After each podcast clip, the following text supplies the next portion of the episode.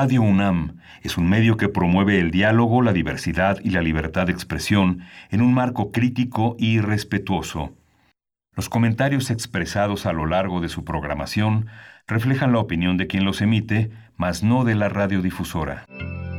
Radio UNAM presenta Primer Movimiento. El mundo desde la universidad. Muy buenos días, esta mañana de jueves 15 de octubre, son las 7 de la mañana con 5 minutos la hora del centro. Estamos transmitiendo en vivo, en vivo a través del 96.1 de FM, del 860 de AM y en www.radio.unam.mx. Allá en cabina nos dirige Frida Saldívar, en la producción ejecutiva Arturo González, en los controles técnicos y mi compañero Miguel Ángel Quemain del otro lado en el, en el micrófono, en la conducción de aquí y hasta las 10 de la mañana. ¿Cómo estás, Miguel Ángel? Hola Berenice, buenos días, buenos días a todos nuestros radioescuchas, buenos días a nuestros compañeros de la radio universitaria de Chihuahua en Ciudad Cotemoc, Ciudad Juárez y la ciudad de Chihuahua. Tenemos hoy un día muy interesante, muchas cosas que, discutir, que comentar. No solo la, resolución del tribunal que le negó el registro como partido político a la Organización Libertad y Responsabilidad Democrática de Felipe Calderón y Margarita Zavala, que bueno, se quedaron sin esa prerrogativa eh, que ya había sido negada y que ahora se ratifica. Eh, como una parte muy muy muy merecida por todas las trampas, por todo el fraude que hicieron en la recolección de firmas, por todo el manejo que han hecho desde 2006 del destino del país que no que no se les puede, por supuesto, encomendar a, a organizaciones de ese nivel de fraude. Hoy vamos a tener un programa también muy interesante, vamos a tener el tema nuevamente, insistentemente, de la salud mental, el tecnoestrés, así, así le llaman a esta manera de eh, ponerse rígido con la, con la tecnología. Vamos a hablar su relación con el tema de la COVID-19. Vamos a tratarlo con la doctora Juana Patlán. Ella es profesora de carrera titular B de tiempo completo en la Facultad de Psicología de la UNAM, adscrita al área de psicología organizacional. Por supuesto, y después tendremos también en esta primera hora nuestra sección de Historia de México con el doctor Alfredo Ávila.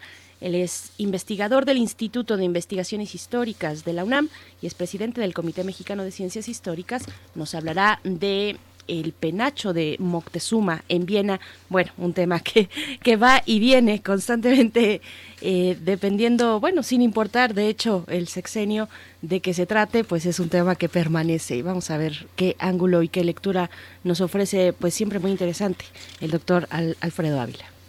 Sí, vamos a tener también eh, la prisión preventiva oficiosa, la reforma al artículo 19 constitucional para ampliar el catálogo de delitos. Hoy lo vamos a tratar con Nicole Huete. Ella es analista de políticas públicas eh, de Intersecta, una organización feminista comprometida con la lucha por erradicar la discriminación en México.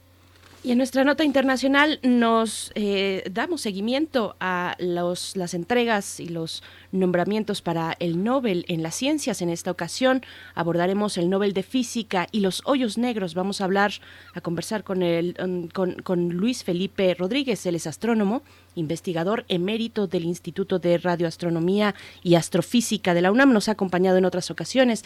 Es pionero de la radioastronomía en México y miembro del Colegio Nacional. Vamos a tener hoy la poesía a tu cargo, Berenice. hoy, toca, hoy toca la poesía en la voz de Berenice Camacho. Todo listo y con, mucho gusto siempre de compartir la poesía con ustedes. Eh, la mesa del día, la mesa del día para este jueves es de Mundos Posibles con el doctor Alberto Betancourt. Él es profesor de la Facultad de Filosofía y Letras de la UNAM, coordina el Observatorio del G20, también ahí en Filosofía, y nos comparte el tema esta mañana acerca de los zapatistas. Una montaña en alta mar, dice el doctor Alberto Betancourt, los zapatistas llegarán a Madrid el 13 de agosto de 2021 la propuesta temática esta mañana en la mesa de jueves de los mundos posibles. Sí, en los derechos humanos eh, el tema son los retos que surgieron de la 75 sesión de la ONU. El tema lo vamos a tratar hoy con Jacobo Dayan, que coordina académicamente la cátedra Nelson Mandela de Derechos Humanos en las Artes de la UNAM. Y bueno, este es el menú de hoy, así que... Eh, si no hay algo más, pues vamos a nuestro menú sobre la COVID-19 COVID-19. Ante la pandemia, Sigamos informados. Radio UNAM. La Secretaría de Salud informó que el número de decesos por enfermedad de la COVID-19 aumentó a 84.898. De acuerdo con el informe técnico que ofrecen todos los días por la tarde las autoridades sanitarias, los casos confirmados acumulados se incrementaron a 829.396. En información internacional, la Organización Panamericana de la Salud anunció ayer que las nuevas pruebas de antígenos para la COVID-19 representan un punto de inflexión en la evolución de la pandemia, pues se trata de un test de diagnóstico asequible, confiable y que se puede realizar en cualquier lugar. Clarice Etienne, responsable de la OPS, aclaró que estas pruebas no se deben confundir con las de anticuerpos, ya que no reemplazan a los test PBCR, que continúan siendo los de referencia. También dijo que la distribución de esta prueba va a ser gratuita y se realizará un estudio piloto en algunos países de la región como México, donde colaborará de manera estrecha la Secretaría de Salud y la OMS en información de la UNAM, la educación a distancia que hoy se imparte ante la emergencia sanitaria por coronavirus conlleva a que los, las y los estudiantes sean más responsables y autodidactas para cumplir con su compromiso escolar. Así coincidieron en señalar expertos de esta universidad durante el programa Mirador Universitario donde se analizaron, se analizó el tema de los retos y las estrategias para evaluar el aprendizaje en educación en línea para Elibidú Ortega Sánchez, quien es académica de la Facultad de Filosofía y Letras de la UNAM, el reto mayúsculo en materia educativa en el mundo es migrar del sistema de enseñanza presencial a la, a la enseñanza remota.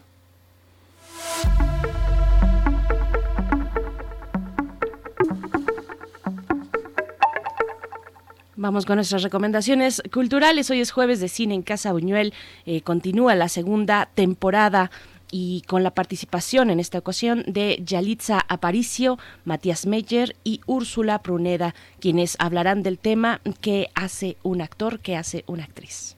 Sí, vamos a tener este ciclo que forma parte de la campaña Cultura UNAM en Casa y que es una colaboración entre la Academia Mexicana de Artes y Ciencias Cinematográficas, Cultura UNAM, Cultura en Directo UNAM, en la Filmoteca de la UNAM y la Cátedra Berman en Cine y Teatro. Las sesiones se transmiten en vivo a las 18 horas a través de la página de YouTube de Cultura en Directo UNAM, así que pues ya tiene una cita, tiene una cita esta, esta, esta noche, esta tarde noche, así que no se lo pierda.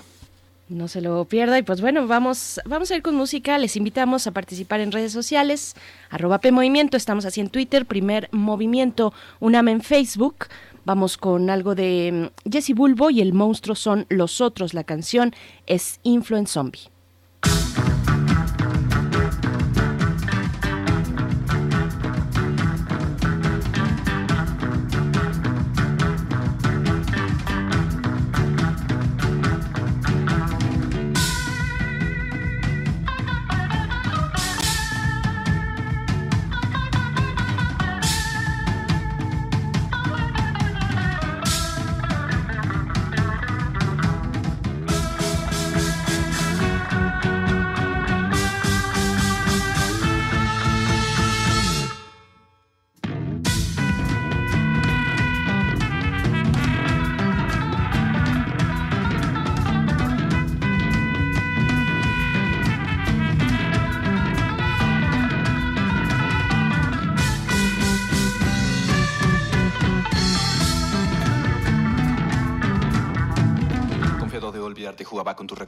Noche aclaraba y un cigarro me fumaba. Eras libre como el viento y peligrosa como el mar, una rima, cuerpo y cara. Primer movimiento. Hacemos comunidad. Jueves de autoayuda. Desde antes de la pandemia se advertía que las condiciones de trabajo de algunos mexicanos podían ser un factor para desarrollar trastornos mentales como estrés, depresión, ansiedad o insomnio. Con la aparición del COVID-19 se hizo obligatorio el confinamiento obligado y el home office o el trabajo en casa. Esto ha desencadenado un llamado tecnoestrés por algunos. Y es que hoy en día el panorama se ha agravado con el contexto pues actual que todos y todas vivimos, por lo que el 75% de la fuerza laboral en México padece de tecnoestrés, el triple de lo observado antes de la pandemia, advierte así Erika Villavicencio Ayub, coordinadora de Psicología Organizacional en la Facultad de Psicología de la UNAM. Si bien el semáforo epidemiológico ha permitido una reactivación gradual de las actividades económicas y con ello el retorno de algunas personas a sus centros de trabajo, lo cierto es que una buena parte de la fuerza de trabajo se mantiene elaborando en la modalidad de trabajo en casa, un esquema o un esquema mixto. Bueno, según las estimaciones de la universitaria, es probable que uno de cada dos trabajadores presente algún padecimiento mental. Ante esto, la investigadora sugirió a instituciones y empresas establecer programas de contención emocional, así como proveer una cultura laboral enfocada al bienestar de las personas. Vamos a conversar sobre la salud mental ante la pandemia de la COVID-19, así como el llamado tecnoestrés. Hoy nos está con nosotros la doctora Juana Patlán, ella es profesora de carrera titular B de tiempo completo en la Facultad de Psicología de la UNAM y está adscrita al área de psicología organizacional. Le doy las gracias y la bienvenida a esta emisión de Primer Movimiento. Buenos días, doctora Juana Patlán. Gracias por estar aquí. Buenos días y buenos días. Eh, a sus órdenes estamos en este en esta temática con Gracias el estrés y el confinamiento, ¿verdad? Así es, profesora, muchas gracias. Bienvenida. Bueno, pues le pregunto, eh, ¿cómo, ¿cómo ver y cómo entender la salud mental, pero también cómo entenderla pues desde nuestros, nuestros espacios laborales, desde las empresas y ahora también eh, que se traslada ese espacio eh, de desempeño laboral a, nuestros hogares en muchas ocasiones y no se puede ver la línea de cuándo empieza el trabajo, cuándo empieza también eh, las actividades en casa, las responsabilidades diversas que se llevan a cabo en el día, doctora. Bien, pues esta situación pues nos lleva, nos ha llevado a una reconfiguración del trabajo dentro de nuestros hogares para ir cumpliendo con el confinamiento y de alguna manera nos ha obligado a pues rediseñar todas nuestras rutinas o actividades o trabajo, tanto del ámbito laboral como del ámbito personal, que puede llegar a repercutir de alguna manera, ¿no? Generando el estrés o llegando a, pues, de alguna manera eh, a la salud mental, y que preferentemente, pues, debería de haber un equilibrio en todo lo que sería la salud física, mental y social, ¿verdad? En cuanto a la salud mental, podríamos decir que se trata de un completo estado de bienestar que va a permitir a la persona, a los individuos, realizar eh, todas sus actividades, aplicar sus habilidades, sus capacidades, afrontar el estrés de la vida diaria, aunque en este momento esté en un proceso eh, diferente, en un en un diseño diferente y que le va a permitir trabajar de manera productiva, ¿no? Esa parte del bienestar le va a ayudar a poder hacer una contribución importante a nivel laboral, a nivel personal, a nivel de sus actividades que realiza eh, cotidianamente. Hay una norma, la norma 35, no, no sé si la recuerda, doctora, la norma 35 laboral que entró en vigencia el, en 2018, donde justamente el trastorno de la salud mental es una, es una obligación de vigilar. Los factores de riesgo psicosocial pues son aquellos que pueden provocar trastornos de ansiedad no orgánicos del ciclo sueño-vigilia, de estrés grave, de adaptación, pues derivados de la naturaleza del puesto de trabajo que se tenga. Dice que hay que utilizar un instrumento para realizar una evaluación psicológica de los trabajadores, aplicar un cuestionario para identificar trastornos mentales, conocer variables psicológicas internas del individuo, medir el estrés. ¿Cómo se hace? ¿Cómo se hace? ¿Cómo se hace de una manera oficial que todos que todos eh, compartamos y a la que todos tengamos derecho? Bueno, de acuerdo con la norma 035, eh, incluye tres cuestionarios el primero, eh, que se refiere a la identificación de los trabajadores que fueron expuestos a algún evento traumático, eh, está basado en lo que sería el trastorno de estrés postraumático, tiene una pues una guía de preguntas, una lista de preguntas para una autovaloración, llamémoslo así, en donde se pregunta si ha sido expuesto a ciertos eventos por motivos de su trabajo y también si tiene algunas consecuencias o ya presenta algunos síntomas, que creo yo que es un, buen instrumento, aunque eh, pues no sustituye de ninguna manera el atender un evento ya severo que puede hacer con el apoyo del psicólogo. Pero bueno, ese, eso ya está regulado, se aplica la guía 1 eh, y pues bueno, ya para los factores de riesgo psicosocial ya se aplica la guía 2 o la guía 3, dependiendo del tamaño de la, de la, del centro de trabajo. Es, es, bueno, una excelente referencia a la que comparte Miguel Ángel Quemain, esta norma oficial mexicana 035. Y, y, y, quisiera yo también seguir por ahí, preguntarle, bueno, hasta dónde se había implementado antes de la pandemia y qué nuevos matices puede tomar ya en este contexto de encierro donde específicamente bueno el espacio laboral se traslada a nuestro hogar a nuestro espacio eh, privado y convive con otras actividades bueno hasta antes de la pandemia yo creo que eh, diríamos desde 2018 que se publica la norma muchas muchas empresas se centraron a, a lograr pues los propósitos de la de la norma.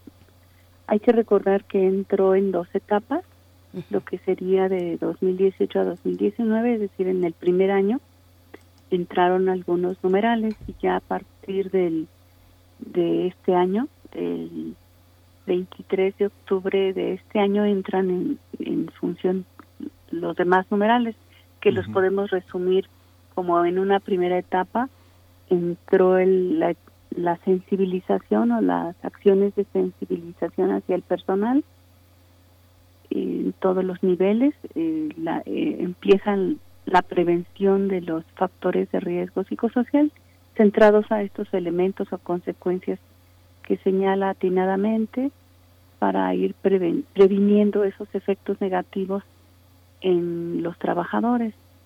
Entonces, eh, como que en la primera etapa hubo esa como preparación, sensibilización, el desarrollo de una política para prevenir riesgos laborales y la aplicación de la primera guía que sería el cuestionario para identificar a trabajadores que fueron sujeto de, acontecimientos traumáticos severos.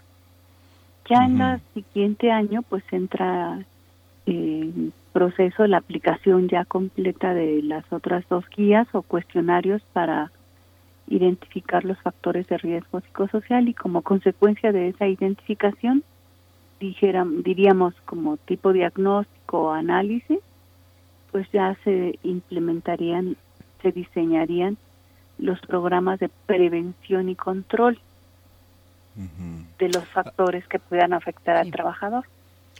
Sí, hay una, hay un factor que me parece esta ley, esta, esta norma, perdón, esta norma pone sobre la escena un, un aspecto muy importante en la vida social, que es eh, el, la comprensión eh, compleja, profunda del papel del psicólogo en la vida social, que es algo que siempre le quedan mucho a deber a esta, a esta profesión, a este, a este aspecto de la vida profesional, eh, la capacidad de crear instrumentos que tengan un nivel cualitativo, un nivel cuantitativo, y que ahora en esta pandemia eh, se han utilizado otro tipo de mecanismos que contribuyen a esa visión transversal, que son las encuestas de salud mental. ¿Cómo ¿Cómo sabemos lo que le pasa? La UNAM ha, enviado muchísimas encuestas a algunas otras instituciones de educación superior para saber cómo está su estudiantado. Las mismas empresas han reportado a la Secretaría del Trabajo, pero ¿hay una información eh, fiel? aparte de lo que los psicólogos, los analistas suponen que le pasa a la gente en el encierro, que trabaja demasiadas horas, lo que reportan falta de sueño, eh, trabajar eh, en una casa donde pues no todos entienden muy bien lo que hacen los jefes de familia, la madre y el padre profesionalmente. Muchos, muchos muchachos, muchos jóvenes no saben ni en qué trabajan sus papás, entonces no guardan silencio o interrumpen a cada momento o hay disputas en la casa. ¿Cómo se sabe eso? ¿Qué herramientas hay para entender eso? ¿Sí sabemos o, es una especulación sobre lo que pasa? Bien, eh, es un tema delicado en el sentido de que hace falta mucha investigación de corte científico.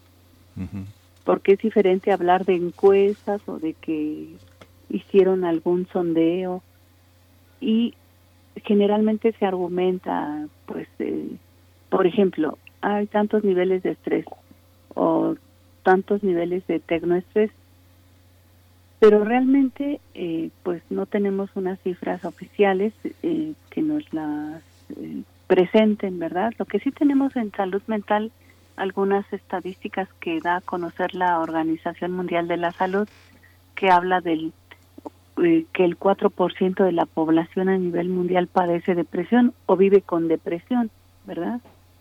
Y que también es la cuarta causa de discapacidad en el mundo en cuanto a pérdida de años de vida saludable. Pero ya en la parte actual hace falta mucha investigación y, y contribuye a esa investigación científica para que vayamos teniendo cifras más este eh, pues sólidas, ¿no? Sobre todo. Creo yo que es un campo importante, ¿no? por supuesto. Bueno, yo le pregunto también, profesora, eh, ¿qué, ¿qué, es, ¿qué es el tecnoestrés y qué afectaciones tiene para la salud mental en, en estos momentos de pandemia? Bueno, aquí estaríamos hablando como que de dos términos. Es el estrés que está ocasionado por la introducción de nuevas tecnologías en el trabajo que en este momento justo de la pandemia, pues se ha incrementado, ¿no? O sea, se ha acentuado el uso de las tecnologías en el trabajo, más este confinamiento que tenemos que, que reconfigurar dentro de nuestros hogares, atendiendo todas estas responsabilidades personales, laborales, familiares. Entonces, eh, pues el tecnoestrés se, acentúa, ¿no? Ahí lo vamos a tener presente. ¿Qué es el tecnoestrés? Cuando aparece en el año de 1984 por eh, Craig Pro, que es uno de los psicólogos norteamericanos que empieza a hablar sobre el término, él habla eh, que el tecnoestrés es una enfermedad de adaptación causada por la falta de habilidades para poder trabajar con las tecnologías de manera saludable. Porque bueno, podemos trabajar con ellas, pero tal vez no en un equilibrio con la salud. Algunos otros autores hablan de eh, un estado psicológico, por ejemplo, Marisa Salanova nos dice que es un estado psicológico negativo relacionado con el uso de las TICs o de las tecnologías en el trabajo o la simple amenaza de uso de ellas en un futuro y derivado de esto es, eso es importante, derivado de el desajuste que hay entre la carga de trabajo que debemos hacer por medio del uso de las tecnologías y nuestros recursos o habilidades para poder trabajar con esas tecnologías este, que nos puede llevar hacia actitudes negativas o conductas negativas eh, utilizar todas estas tecnologías, ¿no? Entonces, eh, pues algunos le, lo, lo ven desde una enfermedad de adaptación, otros lo ven como un estado psicológico o simplemente es el impacto negativo que tiene las tecnologías, el uso de las tecnologías en el ámbito laboral, personal y que se refleja en las actitudes, los pensamientos, las conductas y la forma de reaccionar ante esos, esos, esas tecnologías. Es algo que también parece que las tecnologías están por delante, pero lo que está por delante son toda una serie de factores que son muy importantes. La pobreza, por ejemplo, no poder adquirir equipos eh, donde uno pueda echar a perder, uno pueda practicar, uno pueda evitar el ridículo y el fracaso frente a una habilidad laboral, todo el tema que tiene que ver con el acceso a grupos, a contactos con otras personas que Eh, la celotipia es una enfermedad más generalizada de lo que uno piensa, los celos, la, el control de las parejas eh, tiene, una, tiene mucho que ver en este tema, la, eh, la, la, exclusión y el tema del envejecimiento, lo vemos con nuestros propios profesores en la universidad, que muchas personas se ponen, eh, en evidencia su edad en relación con las novedades tecnológicas. Las novedades tecnológicas vienen a anunciarle a muchas personas que están fuera de moda, fuera de, fuera de onda, fuera de esta actualidad que todo el tiempo tienen las TICs. Lo que está por encima es un enorme miedo al fracaso, una, una capacidad difícil de ponerse en, en, línea frente a algo que es fundamentalmente comercial, como nos lo venden. ¿Es, es, es un poco por, por ahí va? Bueno, habría factores ¿no? que, que pueden llevar a la resistencia al uso de las TIC, como por ejemplo pudiera ser la edad. Sí, a lo mejor no todas las personas de mayor edad se prepararon o desarrollaron habilidades para el uso de las tecnologías o de las TIC eh, en el trabajo y que ahorita se volvieron necesarias, ¿no? O muy necesarias. Pero también está el, el, asunto del nivel de ingresos. Eh, yo creo que no solo es tener una computadora, también hay que tener el servicio del Internet. Ese es otro problema porque representa un costo. Entonces sí, el nivel de ingresos o usted mencionaba la pobreza, pero bueno, le diríamos el nivel de ingresos, el nivel socioeconómico de las personas, las familias, los estudiantes, los trabajadores, pues sí, sí repercute porque necesita tener los ingresos suficientes para pagar el servicio del Internet más el, la computadora y ya, ya diríamos una computadora que también tenga funciones que nos permita estar trabajando en línea, ¿no? Entonces yo creo que sí, son variables relevantes. ¿Y, qué actitudes, eh, profesora, hay que identificar para saber que nuestro ritmo de trabajo pues está afectando a nuestra salud? Yo recuerdo que en la infancia era normal, después de una jornada laboral de, de los padres, de, de, las tías, en fin, eh, era normal tener ya la tarde de descanso o una buena parte de la tarde eh, ya en tranquilidad, pero ahora eh, eh, lo que veo es que probablemente dan las 10, 11 de la noche y uno sigue trabajando y sigue eh, empleado en sus actividades para poder alcanzar y remontar lo que viene para el día para el día siguiente. ¿Qué actitudes estamos o tenemos que identificar que están afectando en nuestra salud mental respecto a, a lo laboral ahora en casa? Sí, con esta parte del, del estrés, las tecnologías y sobre todo el no disponer de las habilidades para el trabajo eh, con el uso de las TIC. Puede presentarse ansiedad, cansancio, puede presentarse fatiga mental, cansancio físico o mental, puede haber dolores de cabeza, eh, dolores musculares, pues eh, por la tensión que se genere, puede haber temor, que ese es uno de los primeros, ¿no? Temor, eh, quizás eh, el, temor va de la mano con la ansiedad, ¿verdad? Y de ahí se va generando también el cansancio. Puede haber incluso aburrimiento, ¿no? Habrá quien, dada su tarea ahora actualmente, pues no, pues no tenga mucho que ver con las TICs, porque tal vez su trabajo laboral era más en contacto con personas o, o más en el desarrollo de ciertos proyectos o actividades, entonces puede crear también aburrimiento, también puede crear aislamiento o tener la sensación de aislamiento. Puede crear eh, conductas agresivas, negativas hacia los demás. Eh, puede haber muchos efectos, ¿no? Muchos efectos. Yo creo que la parte básica es eh, desarrollar habilidades, este, bueno, primero reconocer que necesitamos de, de capacidades, habilidades para trabajar en esta reconfiguración de la forma de trabajo. Y cuando ya reconocemos que hay esa necesidad, pues ya podemos este, tomar un curso, una pedir apoyo, por ejemplo, si no sé usar un software o una aplicación, o simplemente darle clic en tal botón a la máquina, ya podemos pedir apoyo, ¿no? Pedir apoyo apoyo de tipo tecnológico, apoyo de tipo social, de tipo emocional, porque porque está abierto, ¿no? Esa posibilidad no solamente es la parte tecnológica.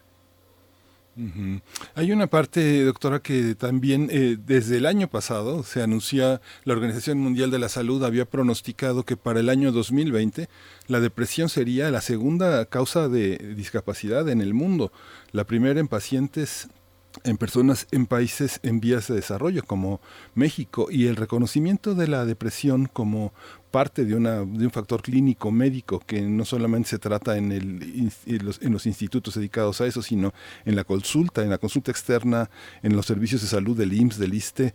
Esta, este aspecto de la depresión no solo tiene que ver con, está, es, tiene múltiples asociaciones, es como la presión arterial un poco, ¿no? Las causas de la depresión pueden darse en personas con unos altos niveles de satisfacción, con una familia eh, muy armónica, con unos hijos que se aman, con una persona que se quiere, pero este tema de la grupalidad, de la falta de grupalidad, de la interacción con los demás, de darle sentido a la vida, de levantarse todos los días, bañarse, tener entusiasmo, ¿cómo se resuelve? ¿Cuál es el estado de la situación? Desde la Facultad de Psicología, en el aspecto organizacional del trabajo, ¿cómo se observa el tema de la depresión bajo estas previsiones de la OMS? Sí, eh, la OMS había señalado que para el año 2020 sería la segunda causa, ¿no? De años en la vida saludable perdidos a nivel mundial y la primera en países desarrollados.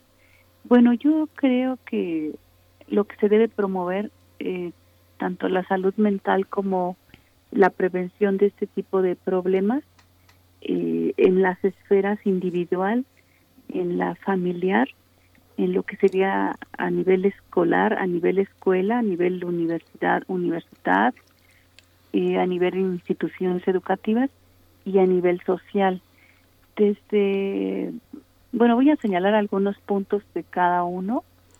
En el ámbito familiar, pues se requiere mucho tener familias estables, eh, que apoyen a, a, todo, que se apoyen entre ellos, no solamente de padres a hijos, sino que haya apoyo entre todos los miembros de la familia, que haya armonía, eh, que haya ciertas normas morales, principios y que se cumplan, ¿verdad? Que haya cierta eh, filosofía de vida, ¿verdad? Responsabilidades.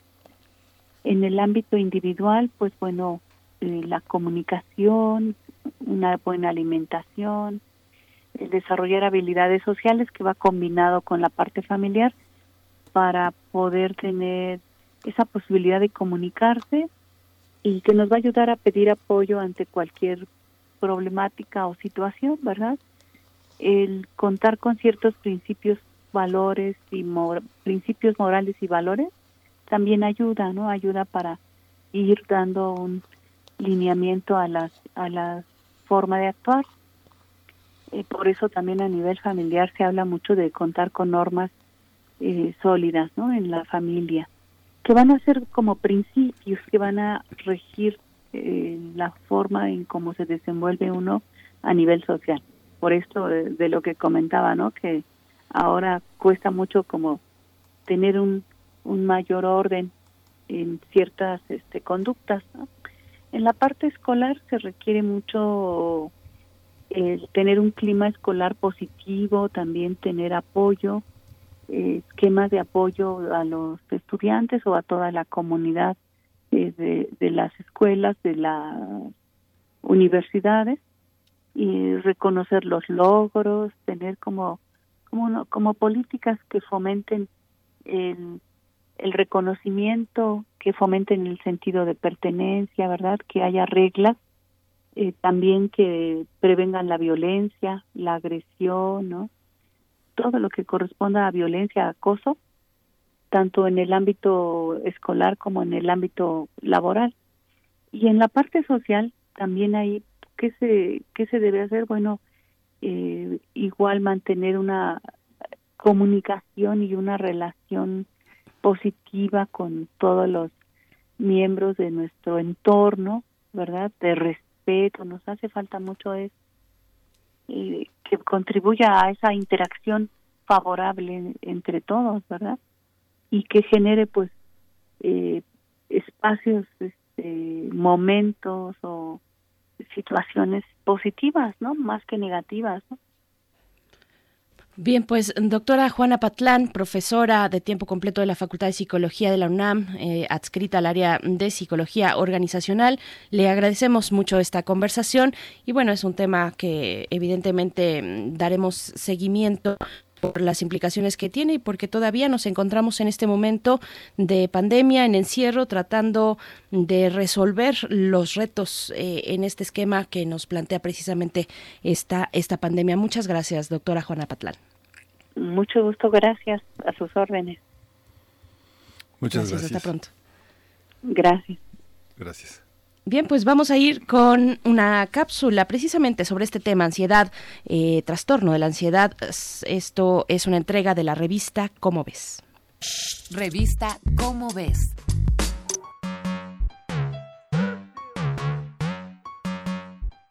Todos hemos sentido nervios, incertidumbre ante el futuro. Todos hemos sentido mariposas en el estómago, impulsos eléctricos y aceleramientos del corazón por alguna sorpresa. Todos hemos sentido miedo cuando estamos en riesgo, pero ¿qué pasa cuando el pánico siempre está presente?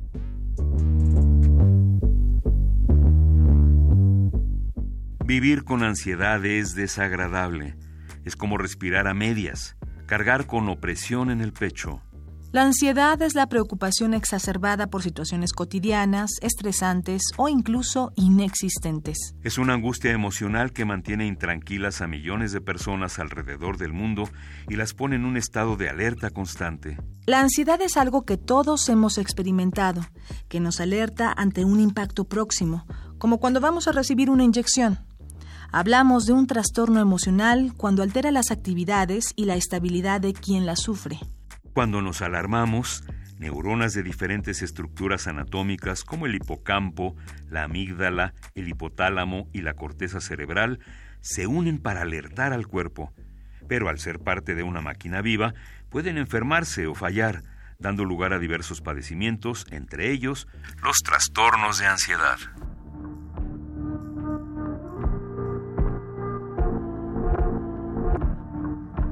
Una crisis de ansiedad se da cuando el miedo aparece súbitamente. Se experimenta opresión del pecho y sensación de falta de aire, palpitaciones, sudor, entre otros. Una crisis de este tipo puede ser esperada, puede ser respuesta a situaciones temidas o se puede dar sin razón aparente. En casos como estos, la mente y lo que a cada quien le representa temor juegan un papel importante para imposibilitar a las personas. Existen variantes de la ansiedad, como la social, que es el temor a ser humillado, avergonzado o herido cuando se está en público. La agorafobia, el miedo a las multitudes. El mutismo selectivo, un bloqueo del lenguaje que ocurre cuando alguien se siente vulnerable e incómodo en algún sitio. Y las fobias que regularmente responden a una experiencia previa desagradable y producen rechazo y pánico.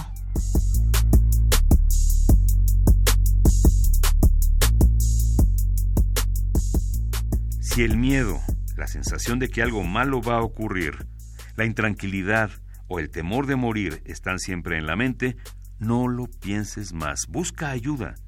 La ansiedad no es locura, ni exageración, ni cobardía. Es un trastorno, una patología como otras que se dan en el cuerpo. Es tratable y ayuda a soltar todo eso que nos lastima. Reconocerla en nosotros o en alguien de nuestra comunidad y afrontarla es el primer paso para vencerla y lograr equilibrio en las emociones. Entra a tu buscador de Internet y conoce las opciones que la red de hospitales de las emociones de la ciudad tiene para ti.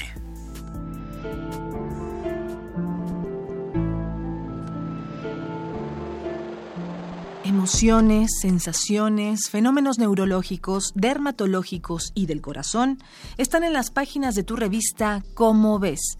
Búsquela en tu puesto de revistas.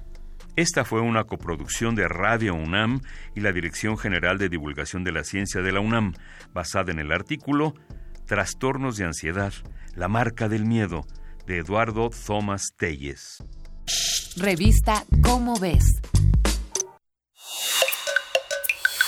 Primer movimiento. Hacemos comunidad. Historia de México.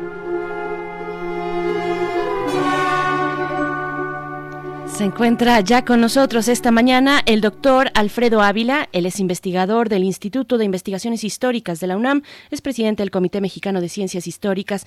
Y bueno, una vez más, el penacho de Moctezuma hace presencia en, la, en el actual gobierno, en el gobierno en turno. ¿Cómo estás, doctor Alfredo Ávila? Bienvenido, buenos días. Hola, buenos días, Berenice. ¿Cómo están? Hola, hola Alfredo, muy bien, muchas gracias. Eh, ¿Qué, ¿Qué hay ahora eh, eh, con esta actualización de la petición del penacho de Moctezuma al gobierno de Austria? Pues mira, en realidad no no, no quiero meterme con, con, la discusión esta. Sabemos que sabemos que varios gobiernos lo han hecho. En 1991, el gobierno de Carlos Salinas eh, impulsó una de las primeras peticiones. de hecho, fue la primera petición oficial que hizo el Instituto Nacional de Antropología e Historia y el año no es casual. En el 92 se cumplirían 500 años de, del, del famoso descubrimiento o encuentro de dos mundos, como queramos llamarle, y entonces, eh, eh, pues era un momento, era un momento adecuado para hacer esa, esa petición. Es importante señalar eso porque nunca antes se había hecho una petición oficial. La única, eh, más o menos formal, es de los años 30, cuando el general Abelardo Rodríguez, este, este general de la Revolución Mexicana que ocupó la presidencia de manera interina, eh, eh, en un viaje a Europa, estuvo en Viena, conoció allí el, famoso penacho y entonces solicitó al director del museo, no, no a las autoridades, sino al director del museo que eh, se, se mandara a México. Cuando el director del museo dijo que seguramente las autoridades, el, ministerio y el propio emperador no, no lo aceptarían, pues entonces eh, desistió de su, de su empeño y ordenó que se hiciera una copia del, del penacho, que es la copia que, que actualmente está en el Museo Nacional de Antropología eh, e Historia, eh, y que además es, es, curioso porque esa copia se hizo con, con registros antiguos en Viena acerca de, del, del, penacho y por lo tanto es una reconstrucción que parece ser más fidedigna que el penacho que actualmente se exhibe en el Museo del Mundo, eh, antes el Museo de, de, Etnología de Viena. Eh, porque el museo, el, el, penacho que está en Viena fue restaurado. Eh, ahora voy a hablar de eso y parece que la restauración no fue muy buena, no, no fue una, no fue una buena eh, restauración. lo que me interesa, lo que me interesa eh, eh, hablar es cómo nació precisamente este mito del penacho de Moctezuma y, digo mito no no en el sentido de que de que hubiera alguna algún interés allí de oculto para para señalar que esto es un penacho o sino cómo se fue construyendo esta esta idea que además es la idea que tienen todos los mexicanos sobre, sobre ese objeto. La primera vez que aparece la descripción de, eh, del, penacho es en 1596. Eh, es una es muy temprano. Eh, nuestros amigos de Noticonquista, este fabuloso proyecto de la UNAM, han documentado algunas de estas cosas y, y en 1596 aparece eh, un reporte de un eh, eh, anticuario, Ferdinand Anders, en el que dice que el, este objeto, que haya un objeto allí en, en Ambras, en, las colecciones imperiales, que es un sombrero de moros, es un sombrero morisco. es, es, es, como la, la, primera descripción, dice que tiene, que tiene plumas verdes, que tiene eh, laminillas de, de oro y, todas estas cosas, se parecen mucho precisamente al, al, penacho, pero es muy curioso que lo llame como un sombrero de moros, un, sombrero morisco. Esto puede hacer referencia a, dos posibilidades. Eh, la primera es que eh, efectivamente eh, estuviera dentro de una colección en la que hubiera otras cosas orientales, otras cosas de, del, imperio del imperio turco. Sabemos que había una importante colección de, cosas del imperio turco allí en Viena. Eh, y la, otra posibilidad que, pues a nosotros nos serviría para explicar, pero es solo eso, es solo una posibilidad, es que se refiriera a un posible origen español del, del, del sombrero, del, sombrero morisco, es decir, que hubiera llegado desde España, lo cual pues eh, eh, encajaría precisamente con, con su origen americano.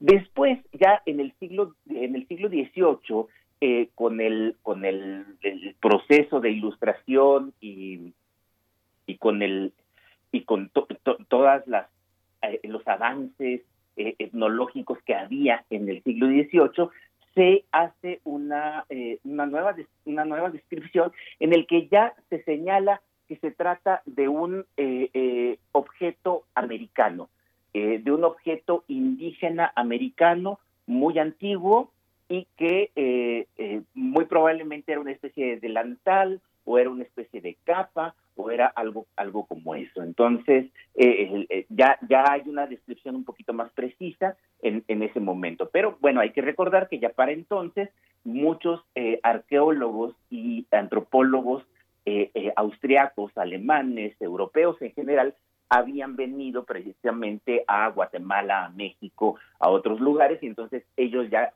conocen, por, para empezar, conocen las plumas del quetzal y pueden identificar lo que está allá con, las, plumas. Algo que hay que decir precisamente de estas descripciones es que allí se dice que se encuentra en un estado horrible de deterioro. A comienzos del, eh, bueno, no, no a comienzos, sino a la mitad del siglo, a la mitad del siglo XIX, eh, se, se, señala que el, el famoso penacho está lleno de polilla, está todo eh, prácticamente deshecho, hay muchas plumas que están, que están deshechas y que había que hacer una buena restauración del, del, objeto.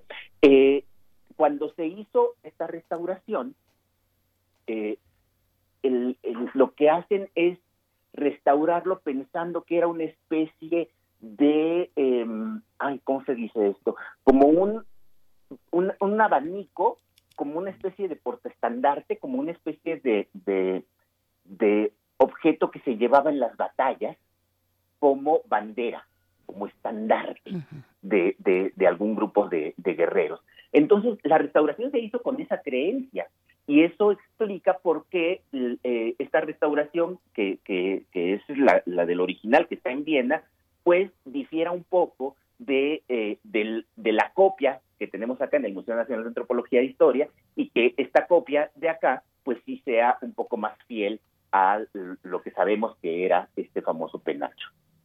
Eh, pero no fue sino hasta finales del siglo XIX cuando una extraordinaria antropóloga estadounidense ah, y, arqueóloga eh, que se llamaba Celia Nuttall, eh, que había estado trabajando en, México. Esta era una mujer de, de, San Francisco que se enamoró del México antiguo, que estuvo eh, eh, en la Ciudad de México. De hecho, ella murió en los años 30 en, en Coyoacán, en los años 30 del siglo XX en, en Coyoacán. Tiene muy buenos trabajos sobre Oaxaca, sobre distintos pueblos.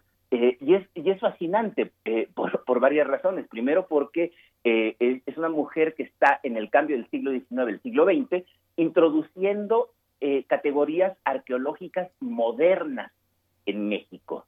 Eh, eh, y, además es una mujer que, es, difícil imaginar en aquella, en aquella época que una mujer se dedicara a ese tipo de quehacer científico, que además implicaba ir a zonas arqueológicas más o menos abandonadas a realizar trabajo de, trabajo de campo. Bueno, Celia Nutal, en un viaje que hizo a, a Viena, eh, observó también, por supuesto, este, este penacho, y ella fue la que dijo que no era un estandarte, que no era ninguna bandera, sino que se trataba eh, claramente de un tocado, de un tocado para usar en la cabeza. Y es muy curioso cómo dice, cómo dice ella, me voy a atrever a, leer eh, la, descripción que hace ella, dice que este penacho está manufacturado, está hecho con cosas tan bellas, tan estimadas por los mexicanos, con eh, los colores eh, eh, atribuidos a Huitzilopochtli, particularmente el verde, con, con esa cantidad de oro que solamente podía ser usada por el representante del dios en, en, la tierra. Y, y era tan rico y tan, tan, tan hermoso que entonces, y así lo dice, pues no había mucho más que pensar y que, que, este podía ser eh, propiedad de Moctezuma. Pero, pero ojo con, con, la descripción. Lo que, lo que dice es que es tan rico, es tan bonito, tiene tantas plumas que son apreciadas para, para la deidad Huitzilopochtli, que eso la hace pensar que el propietario era nada menos que Moctezuma.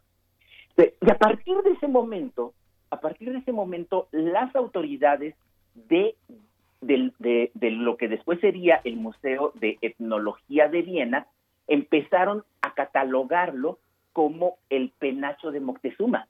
Es decir, no, no hay, la propia Celia Nuta lo dice, eh, probablemente era de él porque es un penacho tan bonito, es, es hecho con tanta, con tanta riqueza, que pues seguramente era del más importante, es decir, de Moctezuma, pero, pero ella misma lo dice así como una hipótesis, como eh, sin ninguna prueba, y lo curioso es que después la gente del Museo de Etnología ya lo pusiera, ya lo catalogara directamente como penacho de Moctezuma.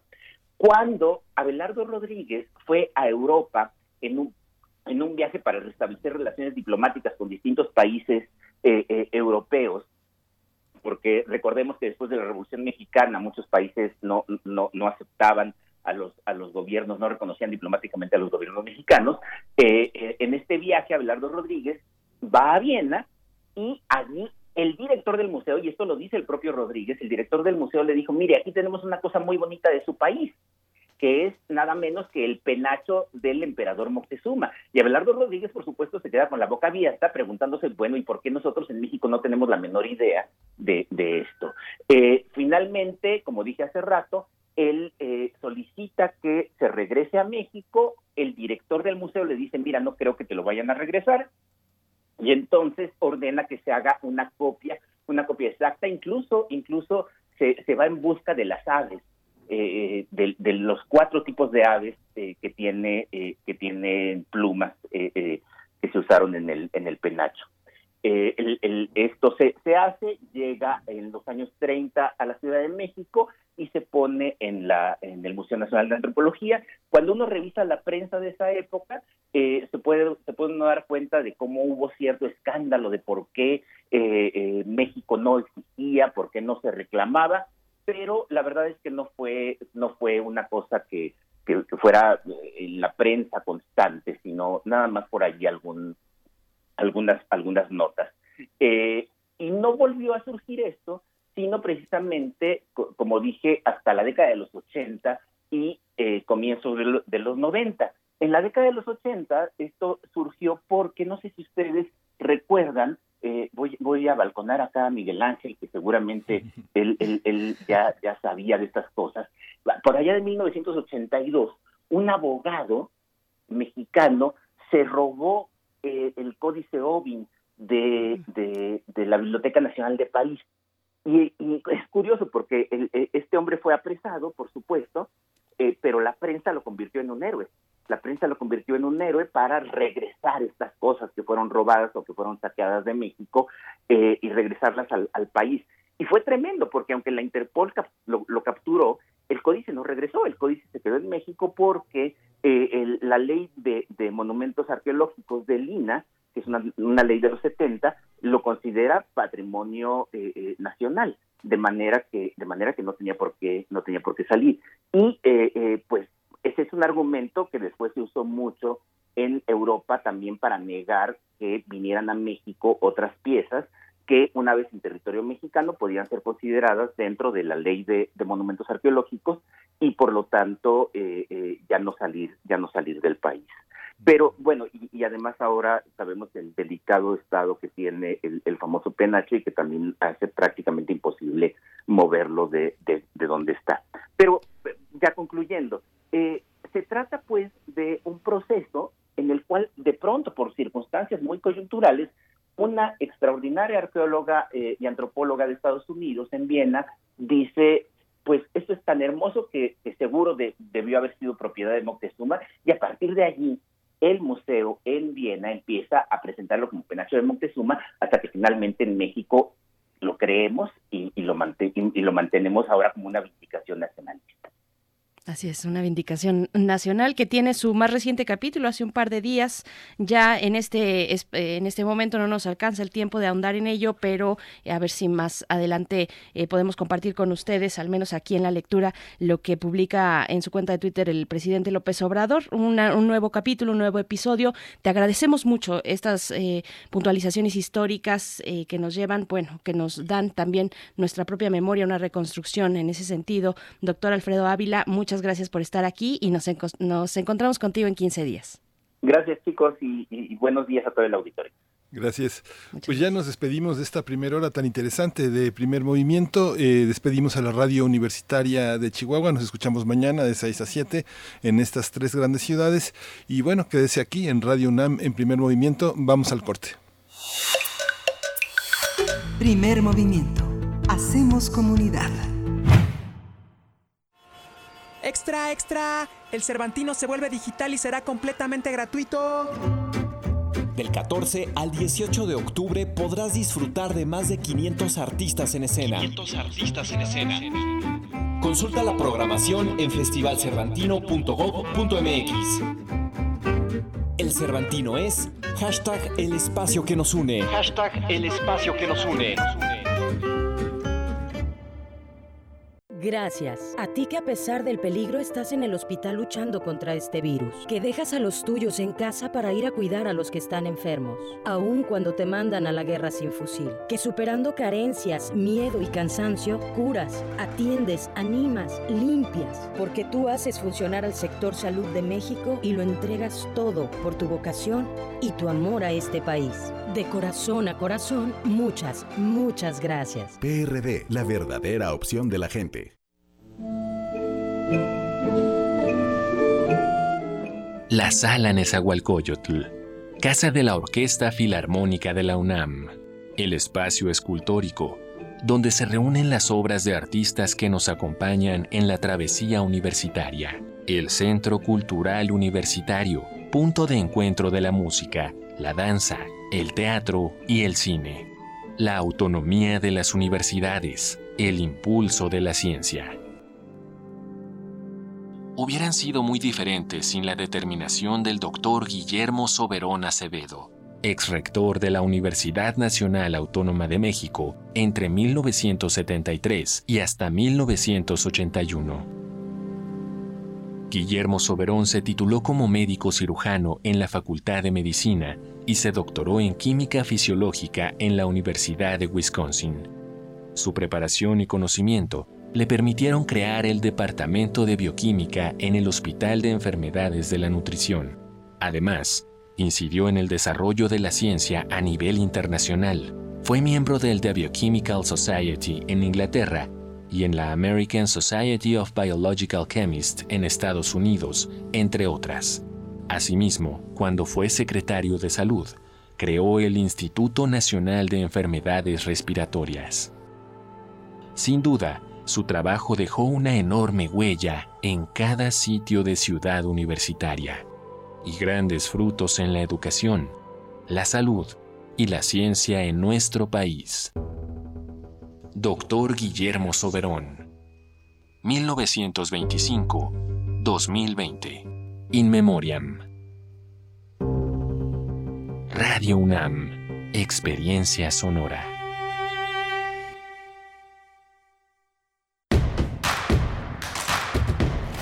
Queremos escucharte. Llámanos al 55 36 43 39 y al 55 36 89 89. Primer movimiento. Hacemos comunidad.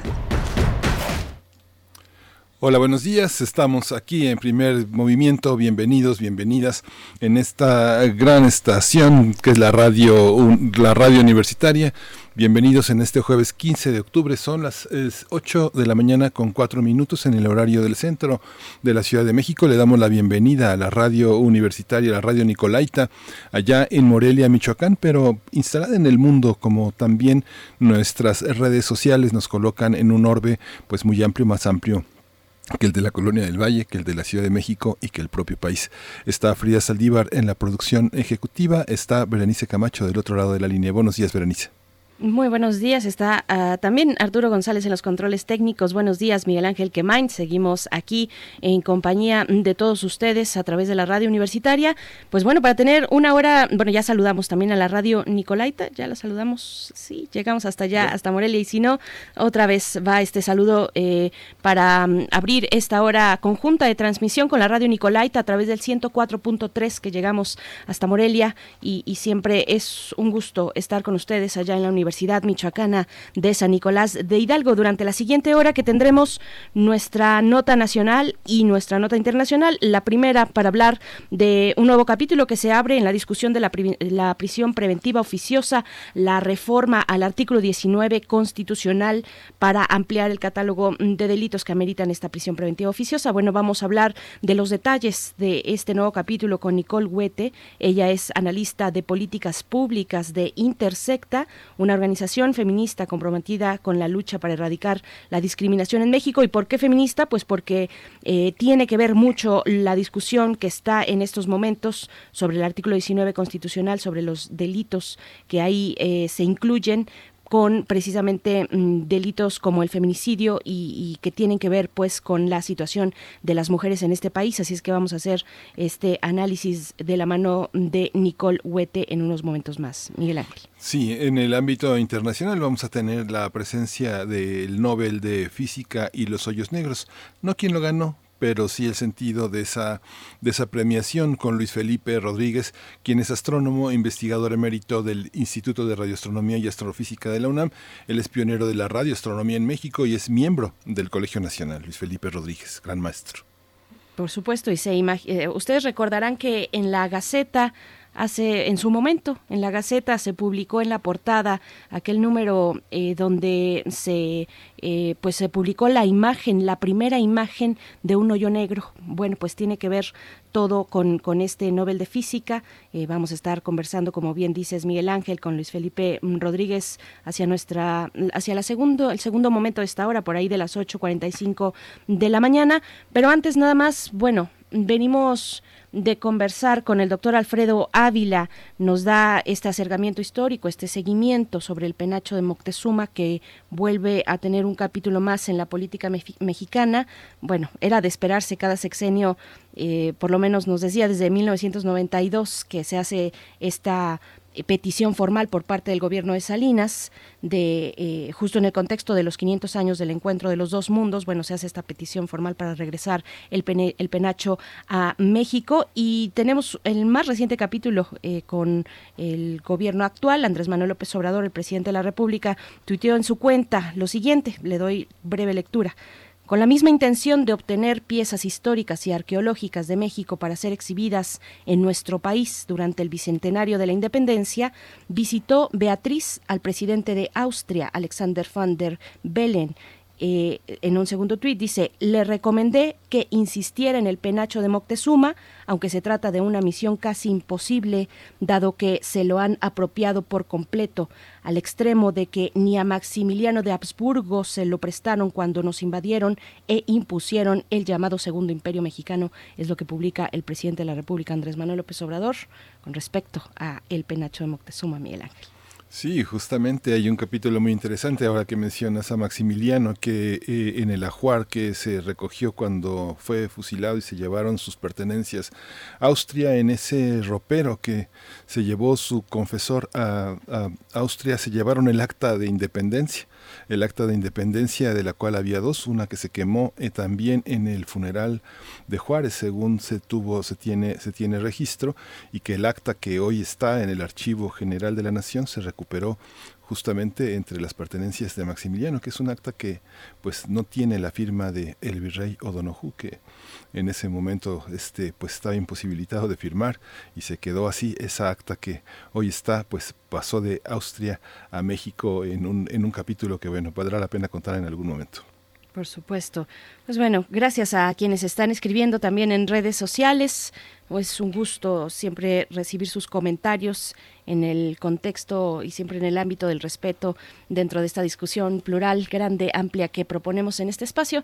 Vámonos ya con nuestra nota nacional, la prisión preventiva oficiosa en la reforma del artículo 19 constitucional. Primer movimiento. Hacemos comunidad. Nota Nacional. La Cámara de Diputados avaló en lo general la minuta que el Senado aprobó el pasado 20 de julio que establece la prisión preventiva oficiosa para delitos como desaparición forzada, feminicidio, corrupción, robo de hidrocarburos y delitos electorales, solo por mencionar algunos. Con 226 votos a favor, 127 en contra y dos abstenciones, las y los diputados aprobaron ampliar el catálogo de delitos previsto en el artículo 19 de la Constitución en materia de prisión preventiva oficiosa. Esta reforma busca garantizar que los presuntos, eh, las, las personas inculpadas no evadan la acción de la justicia cuando haya indicios de la comisión de algún delito, de alguno de los ilícitos que ya hemos mencionado, pues establece la prisión como medida cautelar. Sí, los argumentos del partido de Morena es que con la ampliación de los delitos que merecen prisión preventiva se pretende eliminar lo que llaman la puerta giratoria para que los delincuentes por donde entraron salgan. Así que la reforma establece que un juez de control en el ámbito de su competencia pueda ordenar la prisión preventiva de manera oficiosa. Incluso la prisión hasta por dos años como medida preventiva en los casos de abuso o violencia sexual contra menores, delincuencia organizada, homicidio doloso, feminicidio, violación, secuestro, trata de personas o robo a casa habitación. Vamos a realizar un análisis eh, de la armonización de nueve leyes secundarias con el artículo 19 constitucional en materia de prisión preventiva oficiosa. Hoy nos acompaña Nicole Wett.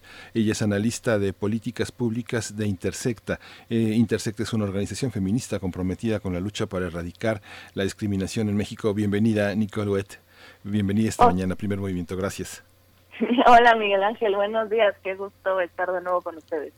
Gracias, Nicole. Nada más, eh, corrígenos, por favor. Yo digo que se pronuncia Huete, tu apellido.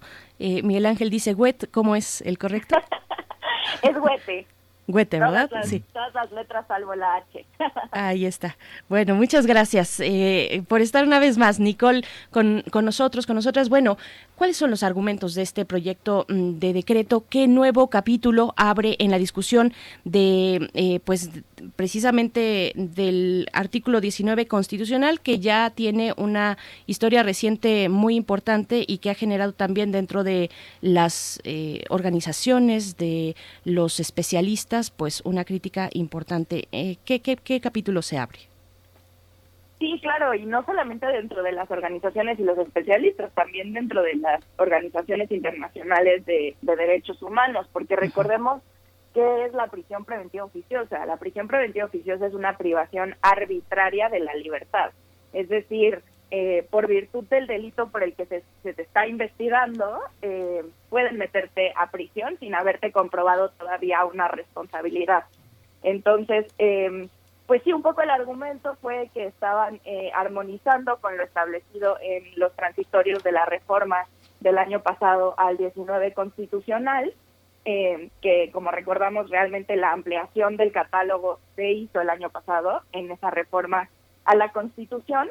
Sin embargo, el dictamen también incluía otras cosas que, que van un poco más allá de la reforma eh, al 19 constitucional y esa era parte de las preocupaciones que teníamos las las organizaciones. Y bueno, de hecho hubo una sesión de, de Parlamento Abierto virtual eh, donde todas las personas expertas que participaron, entre ellas eh, nuestra directora ejecutiva Estefanía Vela, hablaron en contra del dictamen. ¿no? Todas, absolutamente todas, no hubo una sola que dijera eh, que estaba bien el dictamen y aún así pues se aprobó en comisiones y ahora en el Pleno. Así es.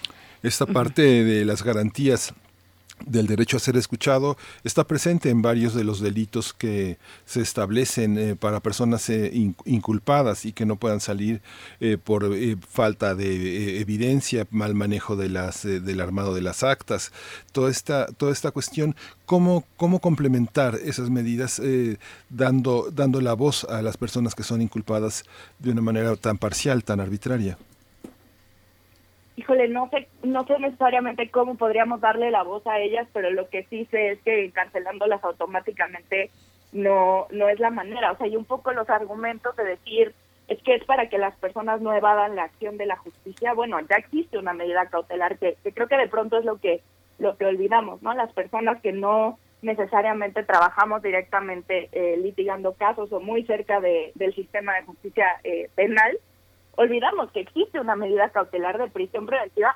justificada. Esto es, si la persona eh, que está acusada de un delito, eh, por ejemplo, es un riesgo para la víctima o para testigos, o puede ser posible que se fugue del país, como hacen tantísimas personas, eh, particularmente las que tienen mucho dinero, todo eso puede dar cabida a que exista una medida cautelar de prisión preventiva justificada.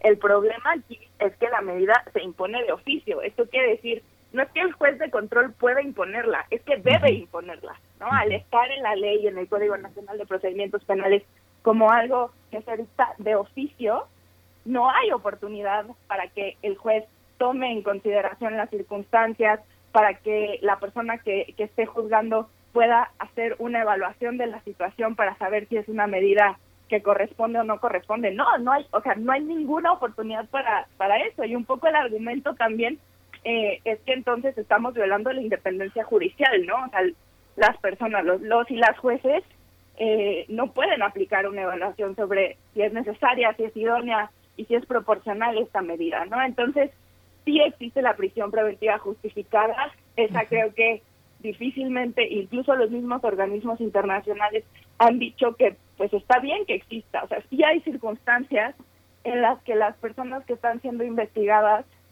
pueden representar un riesgo, pero no es el grueso. Y tener prisión preventiva de oficio lo que hace es que nos impide hacer esa evaluación.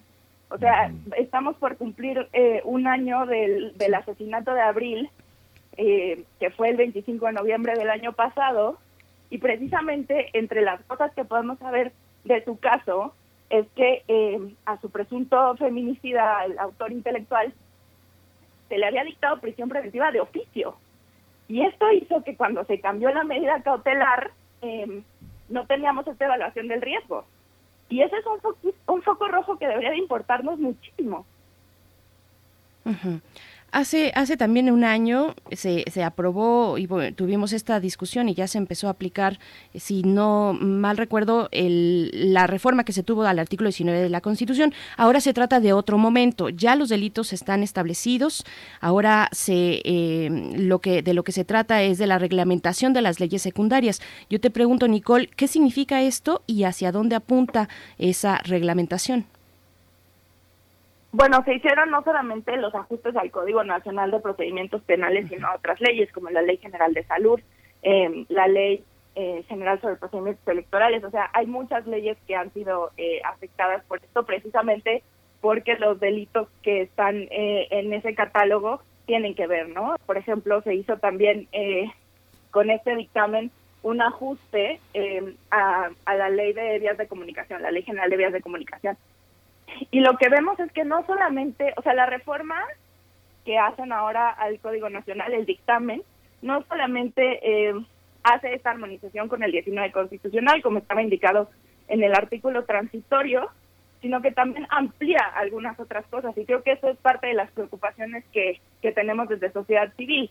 entre las cosas eh, que hace, por ejemplo, es cambiar eh, sobre vías de comunicación la ley y entonces esto puede ser y es algo que se comentó en este Parlamento abierto ante eh, la Comisión de Justicia de Diputados, eh, criminalizar la protesta social incluso, ¿no? Por la manera en la que se, se redactó el artículo, eh, es sobre daños a las vías de comunicación, que sabemos que es em, algo que en muchos en muchas partes del país es, es algo que utilizan eh, muchos grupos para, para protestar. También, y esa era otra eh, de las preocupaciones que, que fue más notoria, es que se incluye, y perdón que me ría porque de verdad es absurdo, eh, se incluye que cualquier cosa que pueda parecer un arma, ¿no? Se utiliza cualquier cosa que pueda parecer un arma en la comisión de, de un ilícito, y esto incluye, por ejemplo, armas de juguete.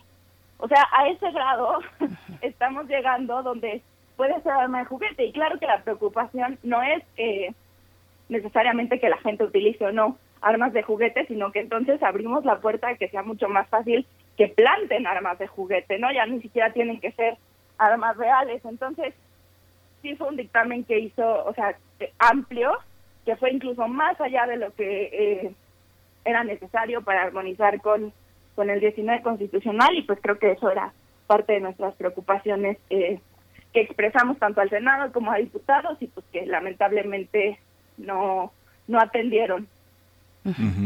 Se defienden diciendo que la prisión preventiva eh, forma parte de una medida cautelar que pues no puede ser usada como medio para obtener un reconocimiento de culpabilidad o como una sanción penal anticipada. Sin embargo, lesiona gravemente aspectos como los que los abogados llaman la fama del, de un inculpado, de un indiciado, cómo trabajar esta esta parte sin que tengamos la posibilidad de que en, en, en, crímenes tan graves como los feminicidios las personas salgan impunes, que no puedan que construirse, que construirse las pruebas que son tan difíciles de armar en ese sentido. Hace dos días el periódico Universal publicó en su primera plana eh, a una mujer que sostiene, se sostiene amenazada por su expareja y que fue simulado un asalto en el que pues le rebanaron la mitad de la cara, ¿no? ¿Cómo, cómo llegar, cómo construir un caso como en las series policíacas estadounidenses para probar esa, esa, esa,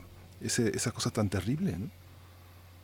Sí, creo que, creo que justo eh, no se hace legislando y creo que eso es lo que tenemos que, que aprender, o sea, eh, legislar y crear más delitos y ampliar penas lo único que hace es que el Estado finja que cumple, ¿no? Y justo que cumple con las víctimas.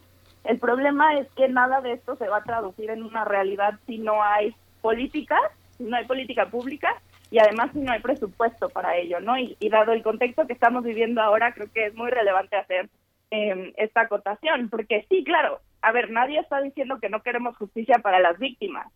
Creo que lo que todas las organizaciones o la mayoría de las organizaciones que trabajamos esto decimos es encarcelar a gente automáticamente cuando ni siquiera sabes si en realidad son culpables o no, no es justicia, ¿no? O sea, porque en realidad lo que estás haciendo y lo que hacemos en general con el sistema eh, de justicia penal y con el sistema penitenciario es encarcelar a gente pobre, criminalizar la pobreza. Esa es una realidad. Y no solamente criminalizar la pobreza, también afectamos desproporcionadamente a las mujeres. Creo que la la vez pasada que estuve por acá se los compartí, pero una de cada dos mujeres en prisión no tiene una sentencia, está en prisión preventiva, ¿no? Entonces, claro que queremos justicia, pero eso no se logra ampliando el catálogo del 19 constitucional y haciendo esta armonización en el Código Nacional de Procedimientos Penales. Eso se logra teniendo MPs calificados, capaces de hacer análisis de riesgo, teniendo eh, jueces que puedan juzgar con perspectiva de derechos y con perspectiva de género. O sea, hay, muchas otras cosas que podemos hacer que no pasan por ensanchar una medida que además recordemos es un legado de la guerra contra el narcotráfico de Felipe Calderón. Es una guerra que además se supone que ya no existe, ¿no? Que, que este gobierno incluso denuncia todo el tiempo todo lo malo que tuvo y por otro lado estamos siguiendo jugando bajo sus reglas. Entonces, sí creo que definitivamente hay otras cosas que se tienen que hacer para justo evitar este tipo de, situaciones. Y otra vez, si esta persona la estaba amenazando, hay medidas de protección y si ya había sucedido algo, eh, violencia familiar, etcétera, hay prisión preventiva justificada. Exijamos que las autoridades en efecto hagan su chamba y digan, esta persona es un riesgo, esta persona sí debería estar en prisión. Nicole, eh, yo te preguntaría dos cuestiones. La primera, ¿cómo se explica a una especialista como tú la llamada puerta giratoria. Yo le voy a poner la mal llamada puerta giratoria porque hay muchos detalles y dentro de, un proceso como ese que, que, pues se ha dado en llamar así, de esa manera, fácilmente la puerta giratoria, pero es creo mucho más complicado. ¿Cómo lo explicas tú? Eso por un lado y por otro, ¿cómo impacta esta discusión a las mujeres frente a la justicia. Ya mencionabas a aquellas mujeres que permanecen sin sentencia, en pérdida de su libertad y, pueden durar, como también los hombres o cualquier otra persona, años dentro de una prisión eh, con esperando la sentencia de un juez. La primera, la puerta giratoria. Claro, la puerta giratoria creo que justo tiene que ver con las capacidades que tienen tanto los ministerios, o sea, los ministerios públicos de en efecto investigar y no solo las capacidades, creo que también los incentivos, ¿no? Eh, yo no soy experta específicamente en, en, este tema, hay muchísima gente que podría hablarles a, muchísimo más detalle que yo, pero definitivamente, a ver, las personas que cometen ciertos ciertos delitos, o sea, que sucede, es una realidad y lo sabemos no solamente por la cantidad de carpetas abiertas, sino por eh, encuestas como la ENVIPE, que hace el INEGI todos los años, eso sucede. Si las personas no están teniendo, o sea, si los MPs no están consiguiendo la suficiente eh, información o las suficientes pruebas, entonces el problema tendríamos que estar mirando la capacidad que en realidad tienen los MPs para hacerlo, ¿no? O sea, eh, y la otra, la capacidad que tienen los jueces para eh, juzgar correctamente, ¿no? Digo, tampoco son eh, intocables. Hay jueces y juezas que no hacen bien su chamba. Eh, en, en, el, en la discusión en diputados eh, una legisladora incluso eh, admitió haber sobornado a un, a un MP, no sé si, si vieron la nota. Eh, o sea, estas son cosas que pasan, pero otra vez, los problemas del MP, que el MP reciba soborno, no se resuelven ampliando el delito, el catálogo de delitos. Tenemos que hacer un, una evaluación, y creo que lo han hecho muchas personas expertas, sobre qué no está jalando. O sea, ¿por qué incluso en donde tienes MPs o fiscalías con las personas más comprometidas, aún así no se puede. Eso es lo que tenemos que estar viendo. Insisto, legislar, ampliar el 19 constitucional es lo que le sale más barato al Estado. Fingen que cumplen, pero en realidad no están cumpliendo con nada. Tenemos que dejar de comprarnos eh, este juego de ya tienes más delitos que ameritan prisión preventiva oficiosa y por lo tanto ya se hizo justicia. No es cierto. ¿Y cuál era tu otra pregunta, sobre la cuestión de las mujeres, el impacto de estas medidas eh, punitivas sobre las mujeres. Hay dos impactos. Por un lado, eh, el de las mujeres que en efecto están en prisión eh, y que, como ya, ya he dicho acá, están desproporcionadamente afectadas por la prisión preventiva, porque mientras cuatro de cada diez hombres en prisión no tienen sentencia, en las mujeres son cinco de cada diez o una de cada dos.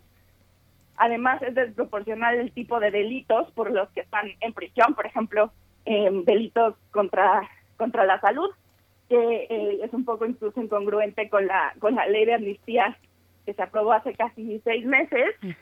Eh, pero por el otro lado, pues también son las mujeres familiares de personas que están en prisión, ¿no? Y, y, sobre esto hay un estudio fascinante eh, de Catalina Pérez Correa, académica del CIDE, porque vemos que quienes en realidad cargan con todo cuando una un familiar hombre particularmente va a prisión son las mujeres de su familia. Entonces, em, por donde lo veamos, directamente a través de, de las injusticias del sistema eh, en contra de las mujeres que, que están siendo eh, procesadas y eh, últimamente encarceladas, a través de las mujeres que son familiares de personas que están en prisión y también obviamente a las mujeres víctimas, porque no es que las olvidemos, tampoco se les hace justicia. Pero otra vez, o sea, tener prisión preventiva oficiosa tampoco les va a hacer justicia. Y creo que esto es algo que tenemos que tener en la cabeza. O sea, para que, para que en realidad sea justicia, necesitamos, eh, pues no solamente que se investigue y que en realidad se determine si una persona es culpable o no, porque el que esté en prisión preventiva de manera oficiosa no significa que es culpable, ¿no? Eh, y por otro lado, pues también las garantías de no repetición de parte del Estado, que creo que es donde más hemos fallado. Este tema es para e, esta visión que, que, que tienes, Nicole, es para todos los delitos porque, bueno, vimos que ya ah, se aprobó también el tema de la extorsión, que tiene una serie de matices enormes, sobre todo porque lo que se Dicen que no solo afecta el patrimonio en su justificación, sino la tranquilidad, la seguridad, la integridad física de la persona, causándole un enorme daño psicológico. La extorsión forma parte de, eh, aspectos en los que se ha progresado, como por ejemplo el uso de datos personales, la exhibición de fotografías, el dar noticia de alguna de algún tema eh, personal eh, a, la familia de la persona amenazada. En fin, es, es muy amplio y también es una prisión preventiva inmediata. Eh, ¿Para todos los delitos es lo mismo? ¿Es la misma, la misma argumentación que exhibes? Híjole, a ver, la extorsión pasa muchísimo desde la prisión.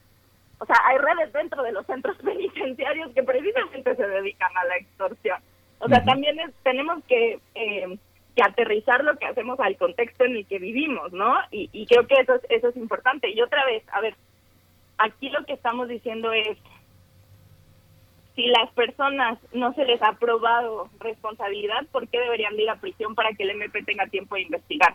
Porque eso es, es encarcelar por investigar, en lugar de investigar por encarcelar, que es lo que deberían de hacer. O sea, en ningún momento estamos diciendo que las personas que sean culpables no deberían de de pasar por un proceso penal. Por supuesto que no. Pero aquí, o sea, lo que tenemos que entender es que esto es arbitrario. Si creen que participaste en la comisión de unir, si tienen sospecha de que, de que tú tuviste que ver, te pueden encarcelar sin tener que probar nada más y puedes estar eh, en prisión hasta dos años. Dos años de una persona en prisión que no es culpable para que después digan, ay no, perdón, no era usted, le destroza la vida le destroza la vida y eso es una realidad. Entonces, o sea, de verdad con tanta ligereza vamos a meter a las personas a prisión. Y otra vez, en el caso de extorsión en particular, creo que es importante reconocer que mucho de eso viene desde las prisiones. O sea, los grupos de extorsión están en centros penitenciarios. Entonces, ¿qué estamos resolviendo? En realidad creo que solamente les estamos mandando más gente para que hagan la chamba, ¿no?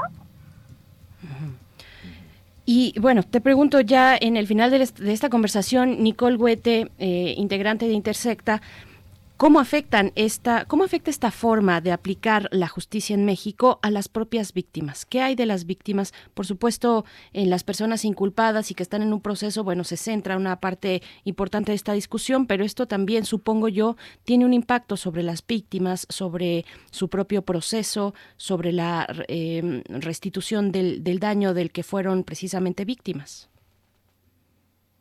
Yo creo que la afectación más grande de las víctimas, para empezar, es que pues no están al centro de la de la discusión en, en estos temas, pero además, eh, otra vez, o sea, no le está, no, el Estado no les está garantizando lo que les tendría que garantizar, ¿no? Y precisamente, o sea, el, tener a las personas en prisión eh, mientras investigan, también habla de las capacidades de investigación de los mismos MP.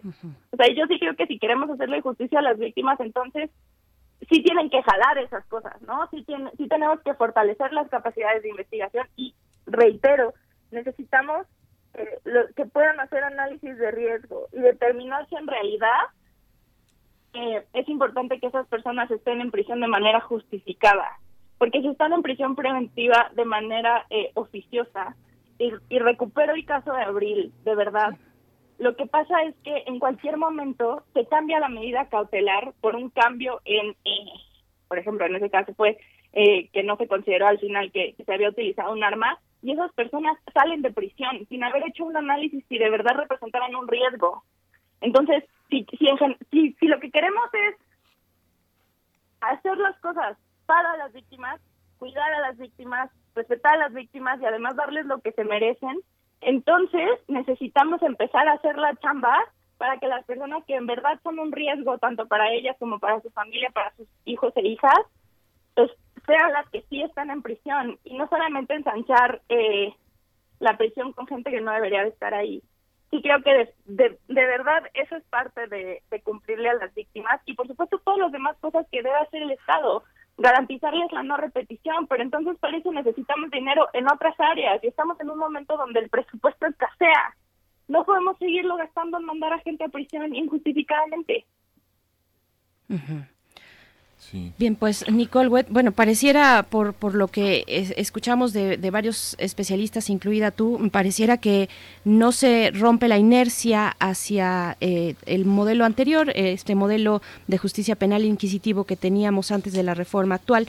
Eh, pues te agradecemos mucho, vamos a seguir este tema con atención, como lo hemos hecho en, en muchas ocasiones, y pues te deseamos muy buen día, Nicole Huete, analista de políticas públicas de Intersecta. Muchas gracias. Muchas gracias, Berenice Miguel Ángel. Muchísimas gracias, Nicole Huete. Eh, pues vamos a ir eh, a, la nota internacional, pero antes vamos a escuchar música. Creo que tenemos eh, como posibilidad la, la música de César. Vamos a escuchar Grandeza.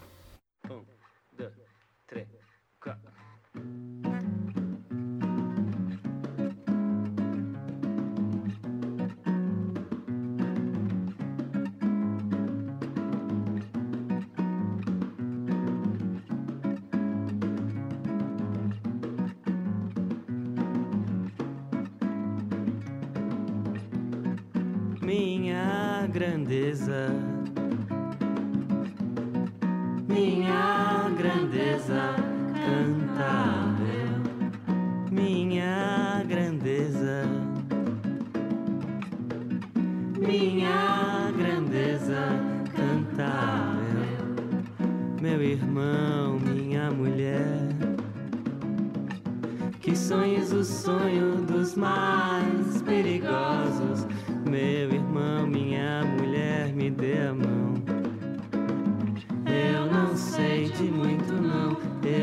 trago a solução.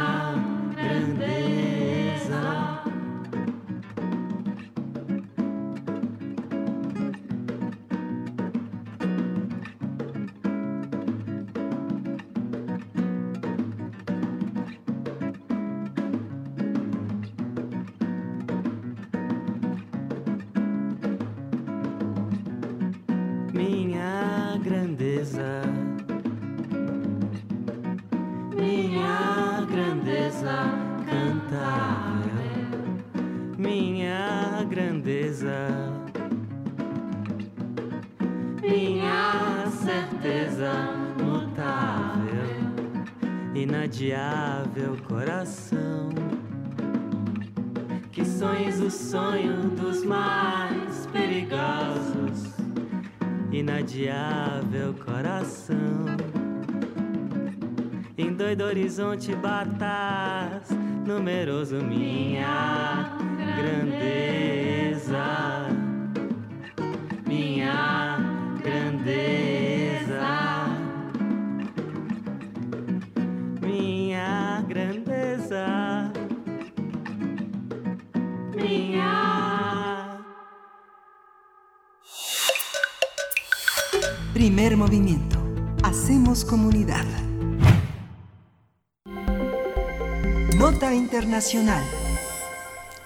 El británico Roger Ross, el alemán Reinhard Genzel y la estadounidense Andrea Ghez fueron galardonados con el Premio Nobel de Física por sus investigaciones sobre los agujeros negros en el universo.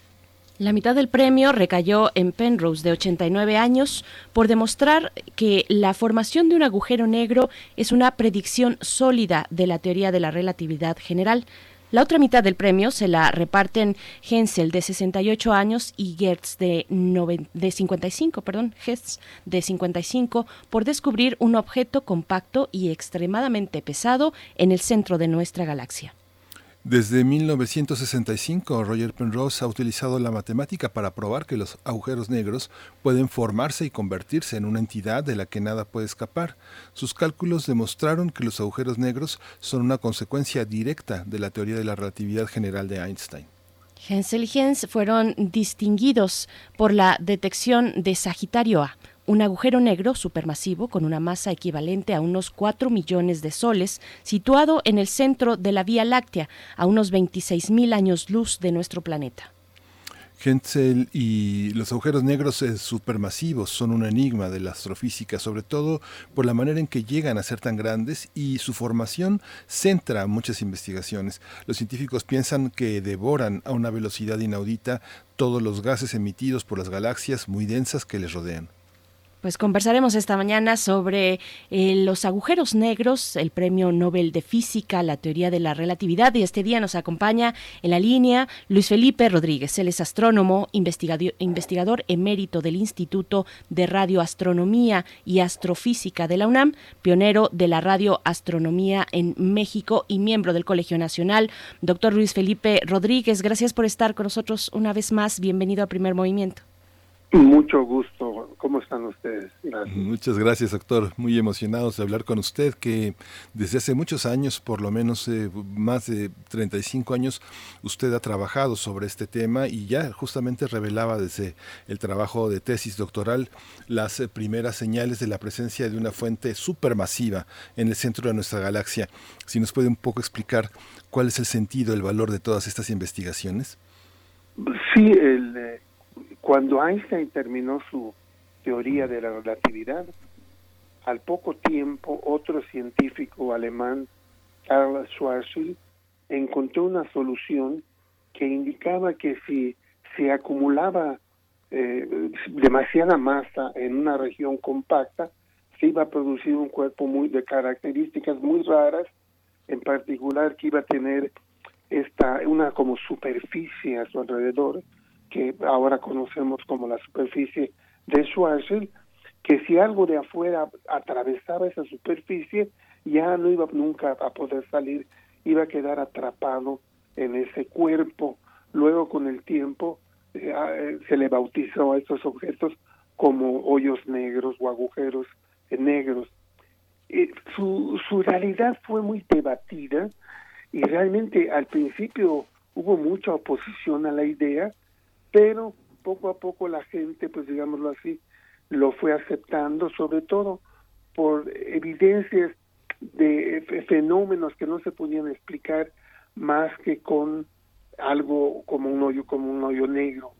Eh, hay un libro muy bueno que he estado recomendando de Marcia Bartusiak, que ya está traducido al español con el título de Agujero Negro, la evolución de una idea, y ahí está descrita toda la sociología de los hoyos negros, cómo fueron pues muy rechazados, el mismo Einstein no le gustaba la idea, la mayoría de los astrónomos, pero poco a poco la evidencia pues hizo que todo el mundo lo aceptara, que es el caso actual.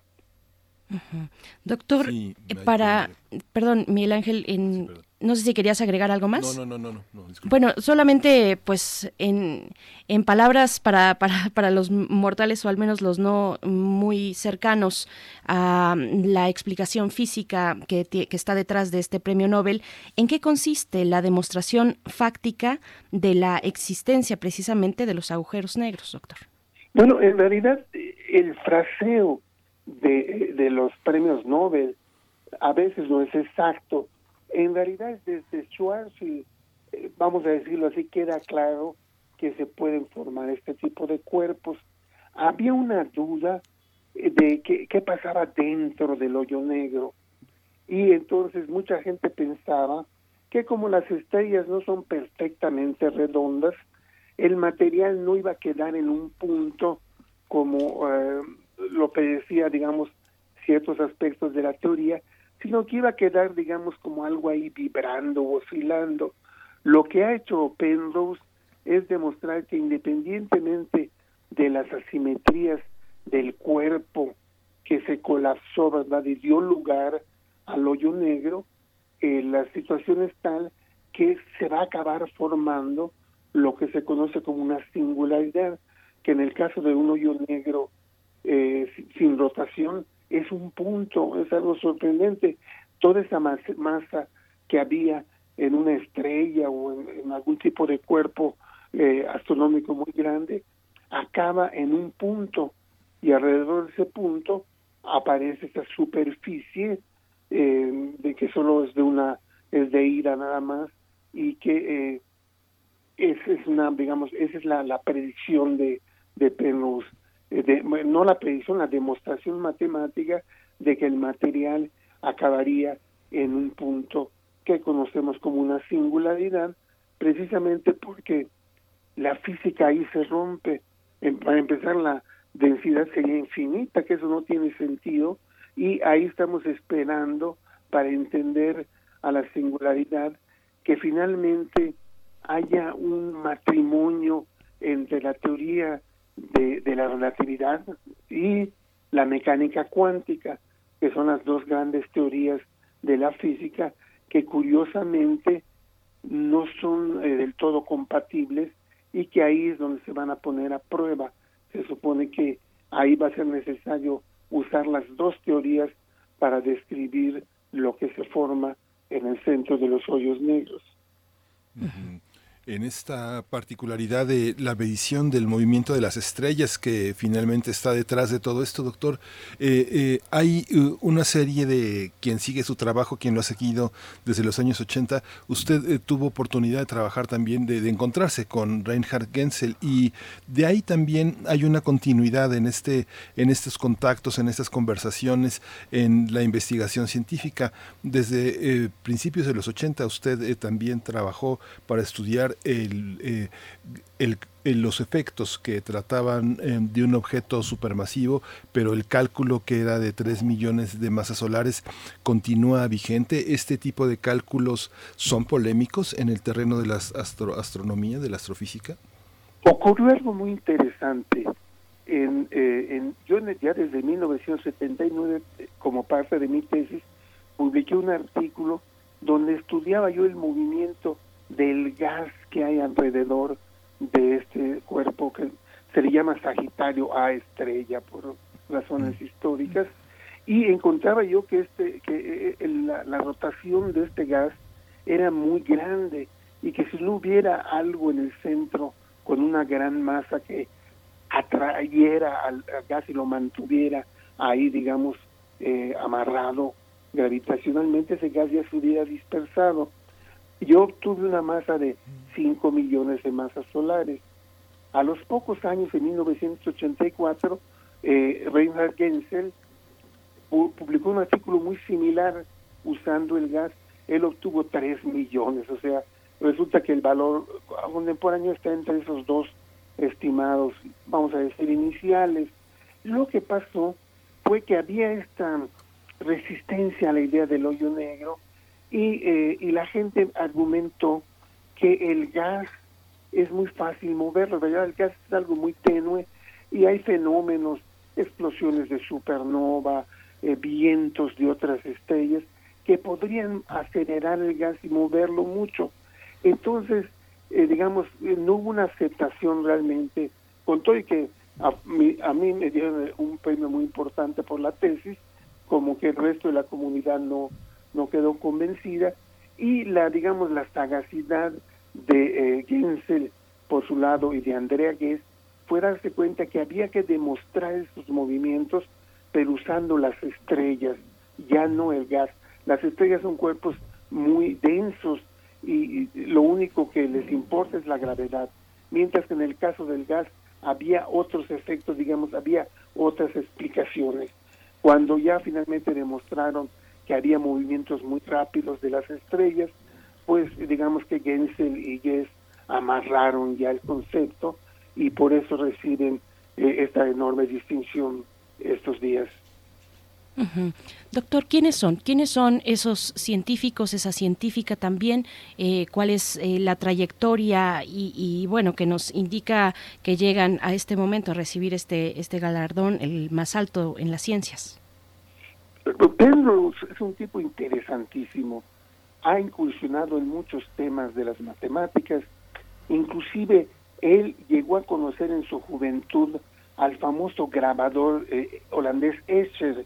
Y no sé si han visto ustedes una escalera, es como en espiral, que como que la va uno siguiendo y regresa uno al mismo punto.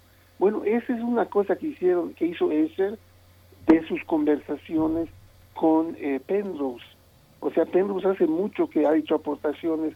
otra cosa muy interesante que hizo Penrose así para la cultura popular son los llamados mosaicos de Penrose. Ustedes estando en la Ciudad de México probablemente han ido al Museo Universum y ahí en la sala de matemáticas hay un piso que está tapizado precisamente con mosaicos de Penrose. Entonces él es un destacadísimo matemático, físico teórico, con muchísimas aportaciones a, muchas cosas. Es una persona que se ha metido en todo. Últimamente está tratando de entender el fenómeno de la conciencia humana, que es una cosa que no, que no entendemos, ¿verdad? Es un personaje interesantísimo. Genser y Guess son dos astrónomos mm, con un, vamos, un historial menos así interesante, pero son dos personajes sumamente sólidos. Gensel, después de estar en Estados Unidos, donde yo lo conocí en Harvard y interactuamos un poco, él regresó a Alemania y utilizó los enormes recursos que le dio el Instituto Max Planck, del cual es director de uno de los institutos, para iniciar este proyecto de determinar el movimiento de las estrellas. Por su lado y de manera independiente, Andrea Guest hacía lo mismo en la Universidad de California, usando también los recursos tremendos que tienen los, los astrónomos estadounidenses. Y realmente fue gente que arriesgaron mucho porque estuvieron décadas detrás de este proyecto, que hay que decir que también la gente lo veía con pesimismo. Decían, ¿cómo van a ver el movimiento de las estrellas y todo? Está en un puntito en el cielo. Es muy grande en la realidad esta región, pero está tan lejos que se ve como en un punto en el cielo. Bueno, se desarrollaron técnicas con el paso del tiempo, se usaron telescopios, cámaras infrarrojas y poco a poco se fue determinando el movimiento de esas estrellas. Inclusive en internet, si, lo, si las lo buscan, hay, un, hay una animación donde se ven el movimiento de las estrellas y es algo impresionante porque hay inclusive una estrella desde que la empezaron a observar hizo una órbita completa y está empezando la segunda vuelta, ¿verdad? Realmente son tres, tres científicos extraordinarios. Esta, esta visión que hoy tenemos en, en toda esta visión de la radioastronomía, cómo, eh, cómo estamos en este territorio en en el ámbito internacional, esta, esta aportación en la que pues usted ha estado tan involucrado durante tantos años, ¿cómo impacta a, los trabajos que se hacen desde México, a su propio trabajo, doctor? Bueno, el, yo al regresar a México, vamos, uno cuando regresa a un país en desarrollo, uno pierde oportunidades y esto lo sabe uno, pero gana uno otras. Por ejemplo, yo pues pude, digamos, iniciar en México lo que es eh, eh, la radioastronomía. En la actualidad tenemos ya en México unas 30 personas trabajando en esto. Hay un instituto, el Instituto de Radioastronomía y Astrofísica de la UNAM en el campus Morelia, y digamos, mm. uno tiene otras satisfacciones a cambio. Y en este instituto hacemos trabajo muy eh, relevante, muy importante, muy citado, pero eh, digamos eh, los premios Nobel no solo necesitan ser muy bueno, sino tener cierto punto suerte, porque es una cosa en gran parte de suerte. Ha habido grandes científicos que se han dedicado, han atacado temas que no fructificaron y que simplemente pues nunca recibieron eh, esta esta gran distinción. Entonces yo estoy pues muy contento de que en México ya tenemos algunos radioastrónomos hacemos mucho del trabajo fuera de México. En México se cuenta ya con un radiotelescopio, el radiotelescopio del Instituto Nacional de Astrofísica Óptica y Electrónica, que está en Puebla y que ha participado en, en programas muy interesantes, entre otros la imagen del hoyo negro en la galaxia M87, un resultado del año pasado que también tuvo enorme repercusión. Bueno, yo precisamente le quería preguntar, doctor Luis Felipe Rodríguez, ya como un comentario de cierre, pues la relevancia de la participación, en este caso de la UNAM también, con respecto a esa imagen, a esa primera imagen de un agujero negro que, que fue tan sonada la noticia el año pasado, y que estuvo, esta universidad también le dedicó pues distintos espacios, la misma Gaceta le dedicó la portada en su momento, cómo se involucró la UNAM, si nos pudiera dar un poquito, refrescar la memoria con respecto a ese tema eh, en esta imagen que se logró a través del telescopio eh, EHT. Exacto. Este telescopio es un conjunto de varios telescopios que están distribuidos en todo el mundo. Entonces, en particular, el doctor eh, Laurent Loanar, que es investigador del Instituto de Radioastronomía, pues lideró la participación mexicana, organizó un grupo de estudiantes eh, de doctorado eh, súper brillantes que lo ayudaron y eh, conjunto y que de manera conjunta con personal del INAOE fueron participando en este proyecto. Eso también tardó varios años porque eh, era era necesario que todos los radiotelescopios funcionaran de manera simultánea, observando el mismo punto en el cielo.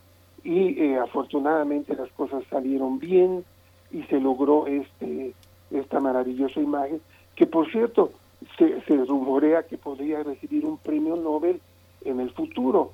Ya recibió un premio muy importante, el premio Breakthrough, que de hecho tiene un monto mayor al del premio Nobel, tiene un monto de 3 millones de dólares, y los que, han, los que crearon este premio han solicitado que a diferencia del premio Nobel, que se le otorga a uno o dos líderes, este se reparta entre todos los participantes.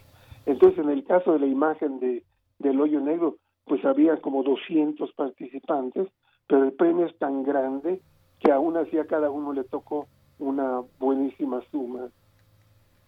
Sí, pues eh, doctor, qué, qué, privilegio poder conversar con, con usted.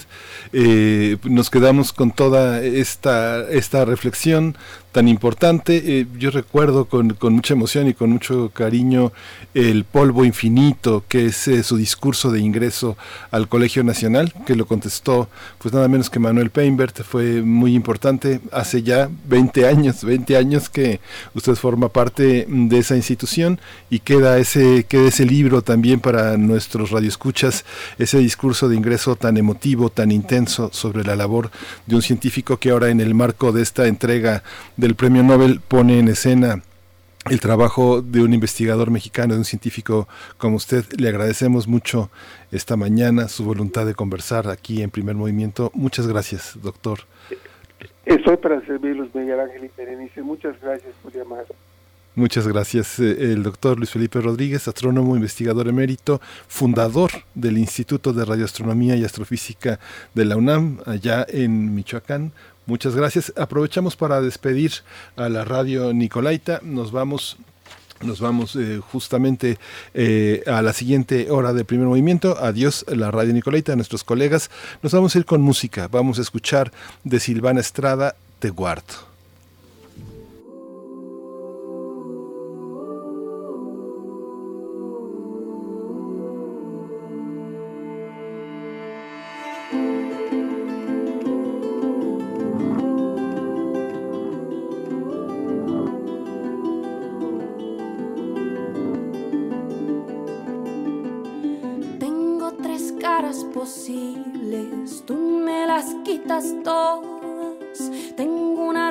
Con alas que vuela si estamos a solas.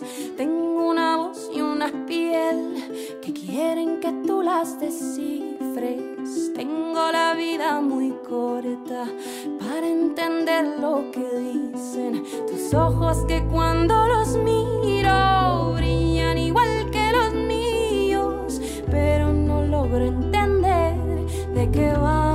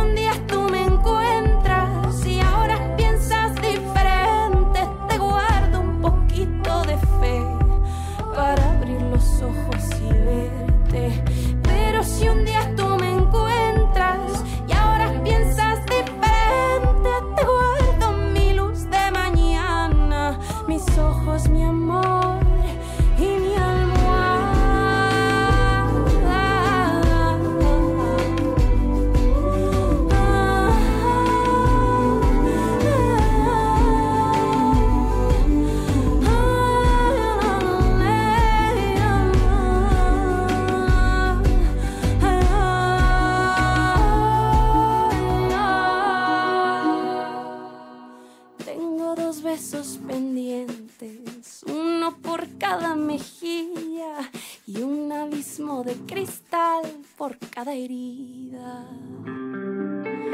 Tengo el espacio carente que ocuparía tu abrazo si se nos diera el caso de vernos lejos de la gente. Tengo la vida muy corta y tú la mirada decente y a mí no me importa pensar lo imposible de tenerte.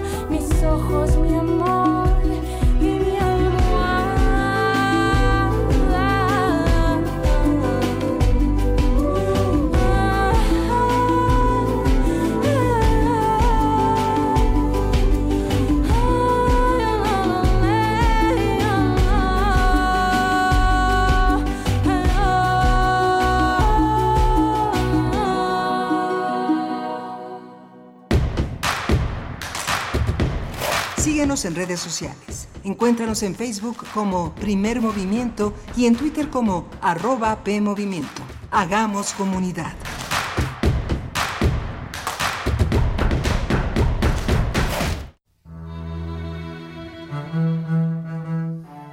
Hechos a mano. Secretos. De edición limitada. Irrepetibles. Distintos. Diversos. Nuevos. Afuera de las grandes librerías aún existen los libros. Existen los otros libros.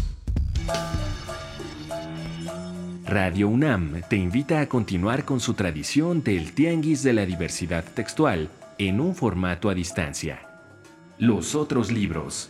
Entrevistas y presentaciones de libros y editoriales alternativas a través de Facebook Live. Sábados a las 19 horas en la página de Facebook de la Sala Julián Carrillo. Si solo leemos lo que todos leen, solo sabremos lo que todos saben. Radio UNAM, Experiencia Sonora. La ciencia que somos. La ciencia que somos. Iberoamérica al aire. Descubre la ciencia que está presente en tu día a día a través de cápsulas, reportajes, entrevistas y reportes en vivo. Viernes de 10 a 11 horas por el 96.1 FM. La ciencia que somos. Iberoamérica al aire. Una coproducción de Radio UNAM y las direcciones de divulgación de la ciencia y de las humanidades.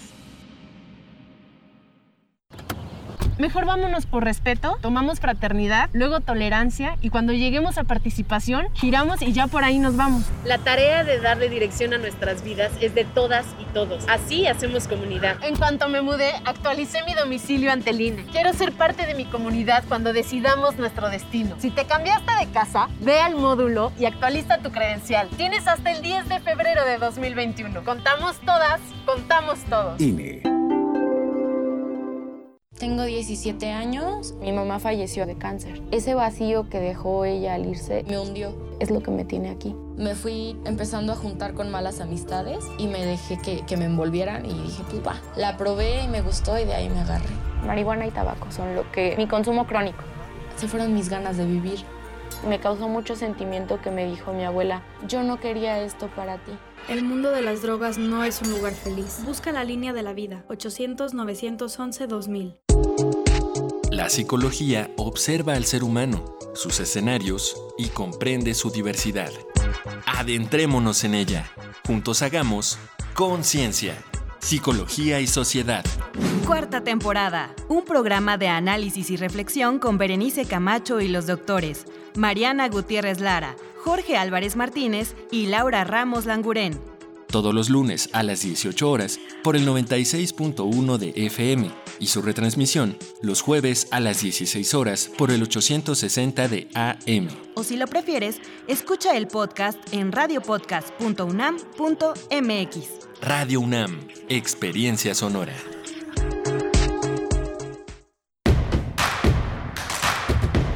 Encuentra la música de primer movimiento día a día en el Spotify de Radio UNAM y agréganos a tus favoritos.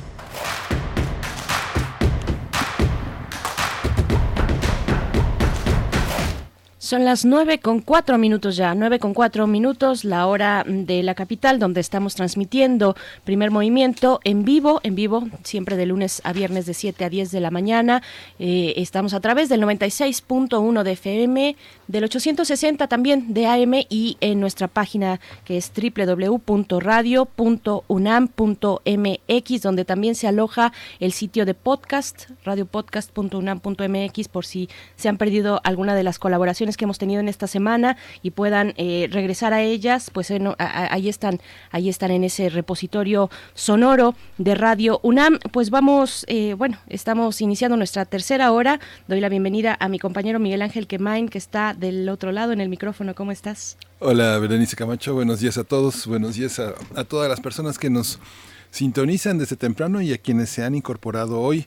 Hoy tengo una invitación para nuestros radioescuchas. Hoy es el lanzamiento de la plataforma online de Cata, un relato intermedia. Esta, esta plataforma que diseñó y creó Oscar Urrutia Lazo, el cineasta que es autor de... Eh, eh, de eh, justamente de Rito, que es una de las películas que está en Filming Latino, justamente es un nombre que se ha incorporado al trabajo de producción con el Teatro La Rendija en Mérida, Yucatán, y es uh, alguien que transita entre el teatro y el cine de una manera pues muy asombrosa dentro del proyecto de la Secretaría de Cultura y el FONCA. Eh, presenta en línea hoy a las 7 de la noche este trabajo que bueno, vamos a poner en redes, pero vale mucho la pena para quien estudie o quien haga cine recuperar esta experiencia que es eh, muy muy importante. Y una hora antes, eh, también el día de hoy, eh, tendremos la, bueno, se, se eh, publica, se proyecta la última sesión del curso taller Crueldad y Conquista, un espectáculo de Antonin Artaud que, bueno, coordina Enrique Flores. Platicamos con él en su momento eh, acerca de este curso, acerca de la importancia de la relación entre Artaud y México, particularmente en la comunidad Rarámuri. Pues bueno, vamos a tener esta, tendrán esta última sesión. Digo vamos porque hemos estado muy cerca de este, de este taller y con mucho entusiasmo. Incluso nuestra eh, productora ejecutiva Frida Saldívar asistió a este taller. Será su última sesión el día de hoy, jueves, a las seis de la tarde, de 6 a 8 de la tarde, y bueno, contará con la presencia de Clarisa Maleiros, que también estuvo con nosotros, esta eh, destacada directora y actriz, creadora escénica, eh, también Juliana Fessler estará eh, en esa última sesión y Claudio Valdescuri. Habrá una muestra escénica por parte de Clarisa Maleiros, no se la pierda si tiene la oportunidad de acercarse precisamente a, a este espacio que a ver si no me equivoco, no sé exactamente en qué canal se va a transmitir. Ahora que hay una ah por Zoom, es por Zoom la eh, pues esta cierre este cierre de taller de curso taller será por Zoom, eh, pero se puede entrar el registro y los informes los pueden encontrar en flowers como flores en plural arroba unam.mx. Ahí se pueden registrar para tener esta, este acceso a la última sesión del taller Crueldad y Conquista, un espectáculo de Antonio Narto. Sí, y Enrique Flores, pues debería de llamarse el universo Enrique Flores porque es un, un hombre verdaderamente generoso y que tiene eh, entradas y salidas hacia muchos umbrales que vale la pena conocer, así que está probada que ojalá sea el inicio de entrar a este universo que está en la antropología, la filología, la filosofía, la semiología, la, es un hombre de muchísimas caras. El, arte es una de las entradas más sencillas. Por supuesto, sí, no, no se lo pierdan y pueden, si quieren ustedes, recuperar también en nuestro podcast la conversación precisamente que tuvimos con Enrique Flores, la que tuvimos posteriormente con Clarisa Maleiros. Bueno, ambas muy disfrutables. Vamos en esta hora, como es costumbre, nuestra tercera hora, a tener nuestra mesa del día. Hoy jueves es de Mundos Posibles con el doctor Alberto Betancourt.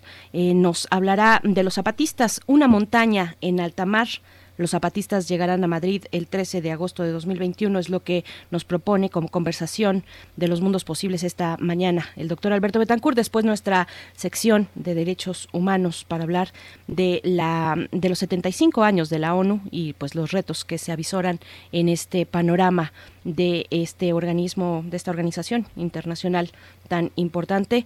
Pero Miguel Ángel, pues no sé si tienes algo más, si no, nos vamos a la poesía. Vamos a tener a Jacobo Dayan en esa, en este, en estos últimos minutos.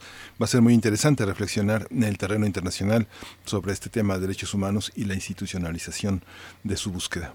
Por supuesto, pues vamos, vamos a la poesía. Les invitamos también a acercarse a redes sociales, arroba PMovimiento, estamos así en Twitter, Primer Movimiento UNAM en Facebook. Nos vamos ahora sí con la poesía necesaria. Primer Movimiento. Hacemos comunidad. Es hora de poesía necesaria. Wisława Szymborska es una gran poeta polaca, nació en 1923, murió en 2012. Además de poeta, fue ensayista y periodista, traductora del francés y en el 96 obtuvo el Nobel de Literatura. Szymborska es eh, bueno, una escritora magnífica y vale, mucho la pena hacerse de su obra. Hay una antología eh, en la colección Visor de Poesía, una antología bastante bien elaborada y nutrida. Yo voy a leer de ahí el poema titulado Un gato en... A ver, por acá está. Aquí está. Un gato en un piso vacío. Es el título de este poema, que bueno, lo tenemos en, un, eh, en una liga a un sitio de internet también para que ustedes lo puedan eh, consultar y leer también si, eh, si les agrada. Después vamos a escuchar el dúo de los gatos, ahora que la poesía va de gatos, bueno, escucharemos el dueto de los gatos, una pieza humorística de Rossini, compuesta en 1825, es una pieza para dos sopranos. Eh, es una pieza humorística, como comento. La interpretación es de Patricia Cioffi y Marie-Nicole Lumier. Lumier, es así se pronuncia, Marie-Nicole Nicole Lumier, es una pieza que suele presentarse en el encore de los conciertos como extra al final. Así es que vamos antes con la poesía de Shimborska, Un gato en un piso vacío. Morir. Eso no se le hace a un gato. Porque, ¿qué puede hacer un gato en un piso vacío?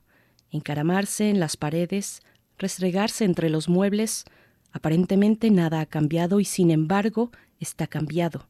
Al parecer, nada ha sido desplazado y sin embargo está descolocado. Y al anochecer, la lámpara no se enciende. Se oyen pasos en la escalera, pero no son estos pasos. La mano que deja pescado en el platito tampoco es la que lo hacía. Algo aquí no empieza a su hora de siempre, algo no ocurre como debería. Alguien estaba aquí y estaba, y después se fue de pronto e insistentemente no está. Se ha buscado en todos los armarios, se ha recorrido las estanterías, se ha escurrido y verificado debajo de la alfombra, hasta se ha infringido la prohibición y se han desparramado los papeles. ¿Qué más se puede hacer? Dormir y esperar. Ya verá cuando vuelva. En cuanto aparezca por aquí, se va a enterar de que eso no se le puede hacer a un gato si irá hacia él como de mala gana despacito sobre las patitas muy ofendidas y nada de saltos ni maullidos al principio.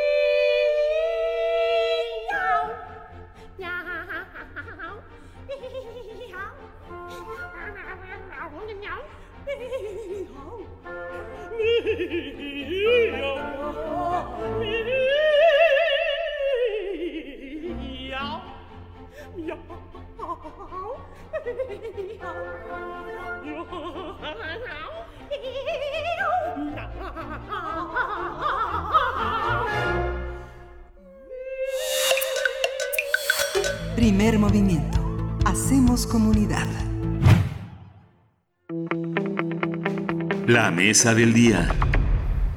Pues como todos los jueves ya está con nosotros el doctor Alberto Betancourt. Es la mesa del día y hoy está dedicada justamente a una montaña en alta mar. Los zapatistas llegarán a Madrid el 13 de agosto del 2021. Alberto, buenos días, bienvenido. Hola Miguel Ángel, buenos días. Berenice, amigos del auditorio, qué gusto saludarlos y estar con ustedes. Bienvenido, Alberto Betancourt. Escuchamos, bueno, esta gira que ya se ha anunciado por parte del EZLN, delegaciones del EZLN que viajarán a Europa en 2021. Qué poesía tan preciosa acabas de leer, Berenice. Esto no se le puede hacer a un gato, estuvo muy buena. y divertidísima la música. Sí, cómo puede ir legado eh, el humor con la profundidad. Eh, bueno, pues eh, muchas gracias por la eh, bienvenida. Yo quisiera hablar el día de hoy de cómo el Comité Clandestino Revolucionario Indígena, que es la Comandancia General del Ejército Zapatista de Liberación Nacional, anunció recientemente que una delegación compuesta mayoritariamente por mujeres zapatistas recorrerá los cinco continentes durante la conmemoración de los 500 años de la caída de Tenochtitlan y de la, ellos dicen, supuesta conquista. El contingente llevará dos mensajes. No nos conquistaron y seguimos en resistencia. Eh, el Comité Clandestino Revolucionario Indígena emitió un comunicado el 5 de octubre que tiene como subtítulo Una montaña en alta mar y como título Por la vida, los zapatistas recorrerán cinco continentes. Van a emitir varios comunicados que van a ir expresándose en orden descendente del sexto hasta el primero. El quinto comunicado es el segundo al que quiero hacer referencia el día de hoy. Lo firma el subcomandante Galeano. Se llama La mirada y la distancia a la puerta. Y yo quisiera pues hacer un llamado para que en esto que hemos llamado alegóricamente como nuestra gran fogata de reflexión colectiva que es Radio UNAM, pues podamos detenernos unos momentos, los que sean necesarios, para leer este texto. No en mi intervención, yo haré alusión solamente a algunos fragmentos, pero digamos, entre quienes formamos esta comunidad, yo pienso que los dos comunicados ameritan toda nuestra atención y voy a dar algunas de las razones por las que creo que es importante leerlo, hacer un alto en el camino, escuchar y después de escuchar, pero solamente después de hacerlo, pues desde luego que cada quien diga su palabra y diga qué opina de estos documentos. Pero para mí eh, el zapatismo es una fuerza política que es muy importante escuchar por muy diversas razones. Se trata en primer lugar del el movimiento portavoz de lo que podríamos llamar la primera insurrección indígena campesina de la era de la globalización y del inicio del siglo XXI, considerando el siglo XXI no de una manera cronológica, sino histórica, digamos que este siglo XXI comenzó cuando se arrió la bandera de la olla y el martillo en la Unión Soviética en 1991. Ojalá después, por cierto, tengamos oportunidad de hablar de ese octubre negro en el que los tanques bajo las órdenes de Boris Yeltsin dispararon contra el Parlamento para reducir a los defensores de la democracia rusa por la vía de la violencia. Y en ese contexto es que surge el movimiento zapatista, un movimiento que tuvo, que ha tenido y que sigue teniendo, y creo que, que, lo hará también en el futuro, una enorme resonancia en México, porque el movimiento zapatista transformó radicalmente la identidad indígena y la conciencia de los mexicanos respecto al papel que juegan los indígenas en la sociedad contemporánea.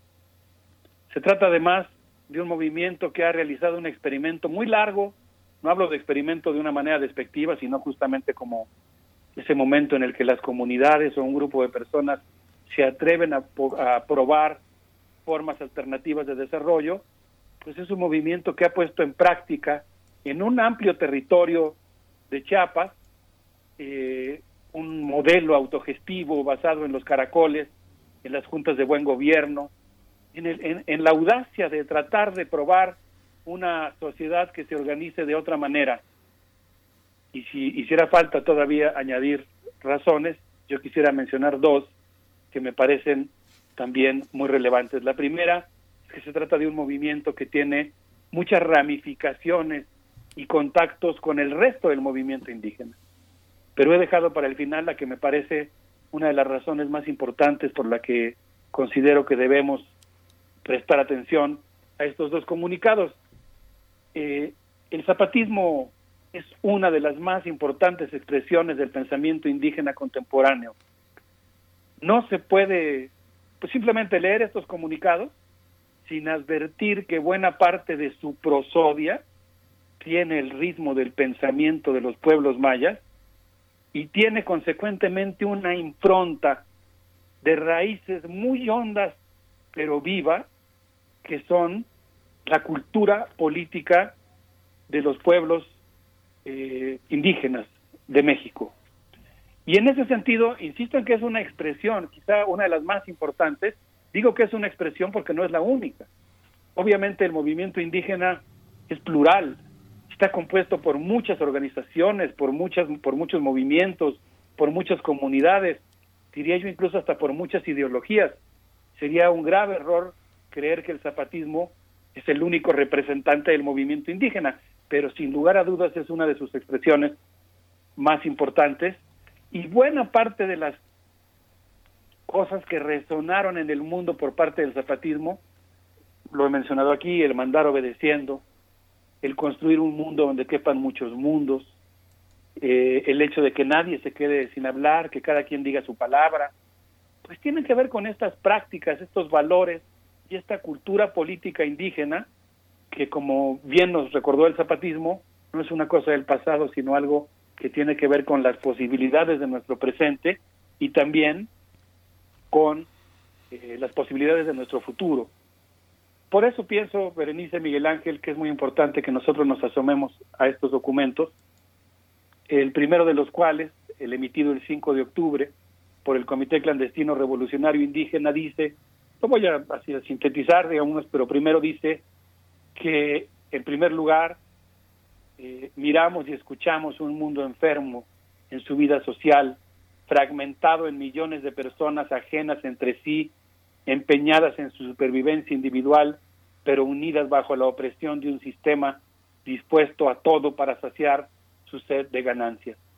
El documento continúa, yo brinco, ah, bueno, continúa con algo muy importante, porque el texto habla de la aberración del sistema y su defensa del progreso y la modernidad que ofrece megaproyectos, trenes, termoeléctricas, presas y tiendas de electrodomésticos, pero que básicamente no ofrece dignidad y no escucha la palabra de quienes son, entre comillas, los beneficiarios de estas este, de esta visión, llamemos esto ya lo agrego yo, colonialista del progreso. El documento habla en segundo lugar de que dice miramos y escuchamos a la naturaleza herida de muerte. En tercer lugar, el documento dice miramos y escuchamos a los poderosos replegándose y escondiéndose en los llamados estados nacionales y sus muros y en ese imposible salto hacia atrás reviven nacionalismos fascistas, chauvinismos ridículos y un palabrerío ensordecedor.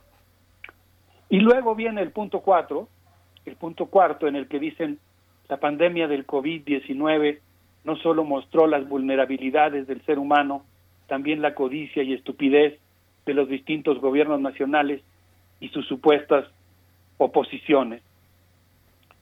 Y bueno, pues viene una parte que, que a mí me conmovió mucho y me parece que es la que define el lugar de la locución, el comunicado, en el que los zapatistas dicen, en nuestro caso, lamentamos 12 muertes provocadas por el COVID.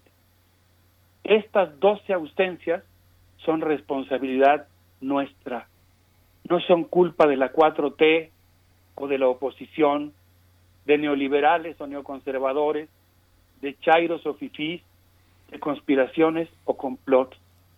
Pensamos que debimos haber extremado más todavía las precauciones. Eh, platicaba yo con una querida amiga mía, Adriana Flores, filósofa, psicoanalista, eh, pues le pedí su opinión sobre estos documentos y ella me eh, llamó la atención sobre el hecho de que este párrafo en particular del documento constituye un espacio muy importante porque es un lugar en el que se habla de la responsabilidad y en el que se elige como, como lugar de la locución la responsabilidad. El documento eh, continúa diciendo cosas que son muy interesantes. Eh, también dice, por ejemplo, que escuchan y miran las resistencias.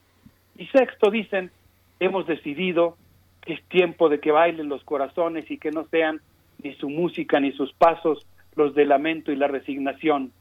Viajaremos y llegaremos a Madrid el 13 de agosto de 2021, a 500 años de la supuesta conquista. Estas delegaciones recorrerán varios lugares de Europa, culminarán su recorrido eh, el 13 de agosto en la ciudad de Madrid y según entiendo de ahí partirán a recorrer todos los continentes. Iremos a encontrar a España lo que nos hace iguales. Y luego pues viene un párrafo eh, muy interesante, me dará muchísimo gusto escuchar las opiniones de, los, de las personas que nos hacen el gran honor de permitirnos acompañarlas, en el que dice ni el Estado español ni la Iglesia católica tienen de qué pedirnos perdón de nada. No nos haremos eco de los farsantes que se montan sobre nuestra sangre y así esconden que tienden las manos manchadas de ella.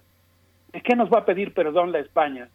De haber parido a Cervantes, a José Espronceda, a León Felipe, a Federico García Lorca, a Manuel Vázquez Montalbán, a Miguel Hernández, a Pedro Salinas, a Antonio Machado, a Lope de Vega, a Becker, a Almudena Grandes, a Panchito Varona, a Ana Belén, Sabina, Serrat, Ibáñez, Jack, Amparanoya, Miguel Ríos, Paco de Lucía, Víctor Manuel, Aute siempre. Y el documento continúa, pues finalmente anunciando, y con eso concluye el documento y concluyo esta parte de mi intervención, diciendo, frente a las termoeléctricas, las lucecitas que las zapatistas dimos en custodia a mujeres que luchan en todo el mundo, frente a muros y fronteras nuestro navegar colectivo, frente al capital una milpa en común, frente a la destrucción del planeta una, una montaña navegando en madrugada. Somos zapatistas, portadores, portadoras, portadoroas del virus de la resistencia y de la rebeldía. Así termina este documento y yo pienso que si bien he dicho, creo que es un texto que hay que atender y leer, obviamente pues eh, creo que será muy interesante ver qué opina cada quien respecto a este documento y sus distintas partes. Berenice Miguel Ángel. Por supuesto, doctor Alberto Betancourt. Bueno, cuántas ideas eh, has compartido aquí a través de este eh, comunicado, el comunicado que firma el subcomandante Moisés. Eh, en algún punto, cuando también establece esta eh, aberración del sistema, habla de los feminicidios, de la realidad criminal de los feminicidios, que tienen una lógica criminal del mismo sistema. Y, bueno, ahí yo me pregunto, mm, con respecto a lo que comentas, la cultura política de los pueblos indígenas en México, de dónde se nutre, por ejemplo, hoy, actualmente, el movimiento zapatista, porque aquí en este texto hay una interpelación mm, profunda, directa, hacia afuera con los otros, con los mestizos, con nosotros mismos. Eh, ¿Cómo ves estas cuestiones? Pero vamos a ir también con música. Es momento de eh, una recomendación eh, musical tuya, Alberto Betancourt. Sí, sí, Berenice, muchas gracias. Qué bueno que recuerdas este punto. Estoy completamente de acuerdo. Ellos dicen que el feminicidio es el indicador del fracaso del progreso, ¿no? Que si realmente hubiera progreso, pues tendría que desaparecer ese muy desgraciado flagelo.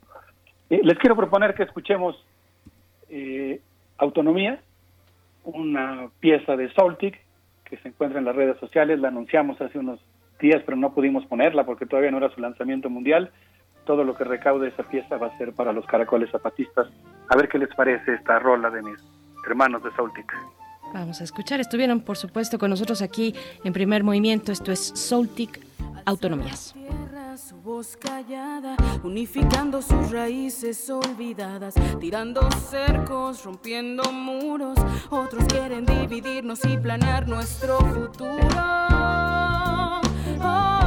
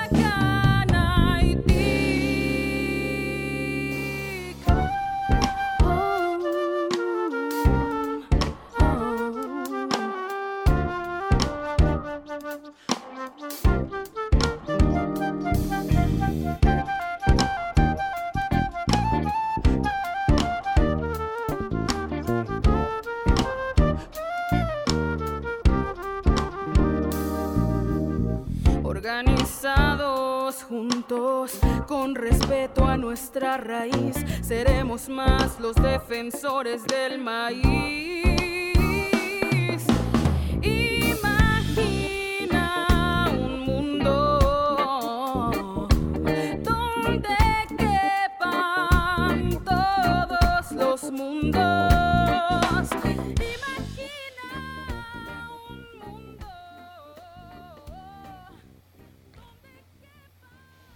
Bien, pues ya volvimos. Estamos con el doctor Alberto Betancourt hablando de los zapatistas, esta gira que ya han anunciado para el 2021 y te seguimos escuchando, Alberto Betancourt. Gracias, Berenice. Pues ahorita me emocionó mucho escuchar en la canción la frase la Han, la Hana y Tic, eh, la Escuela del Rock a la Palabra, de la que son egresadas y egresados nuestros compañeros de Soltic, que yo sepa es eh, una de las pocas escuelas que tiene una cátedra Carlos Lenkersdorf, que se dedica en buena medida a estudiar el pensamiento indígena tojolabal, y el concepto de la Han, la Hana y Tic tiene que ver con emparejarnos para ser iguales y para poder llegar a acuerdos profundos, para poder generar la palabra escuchada.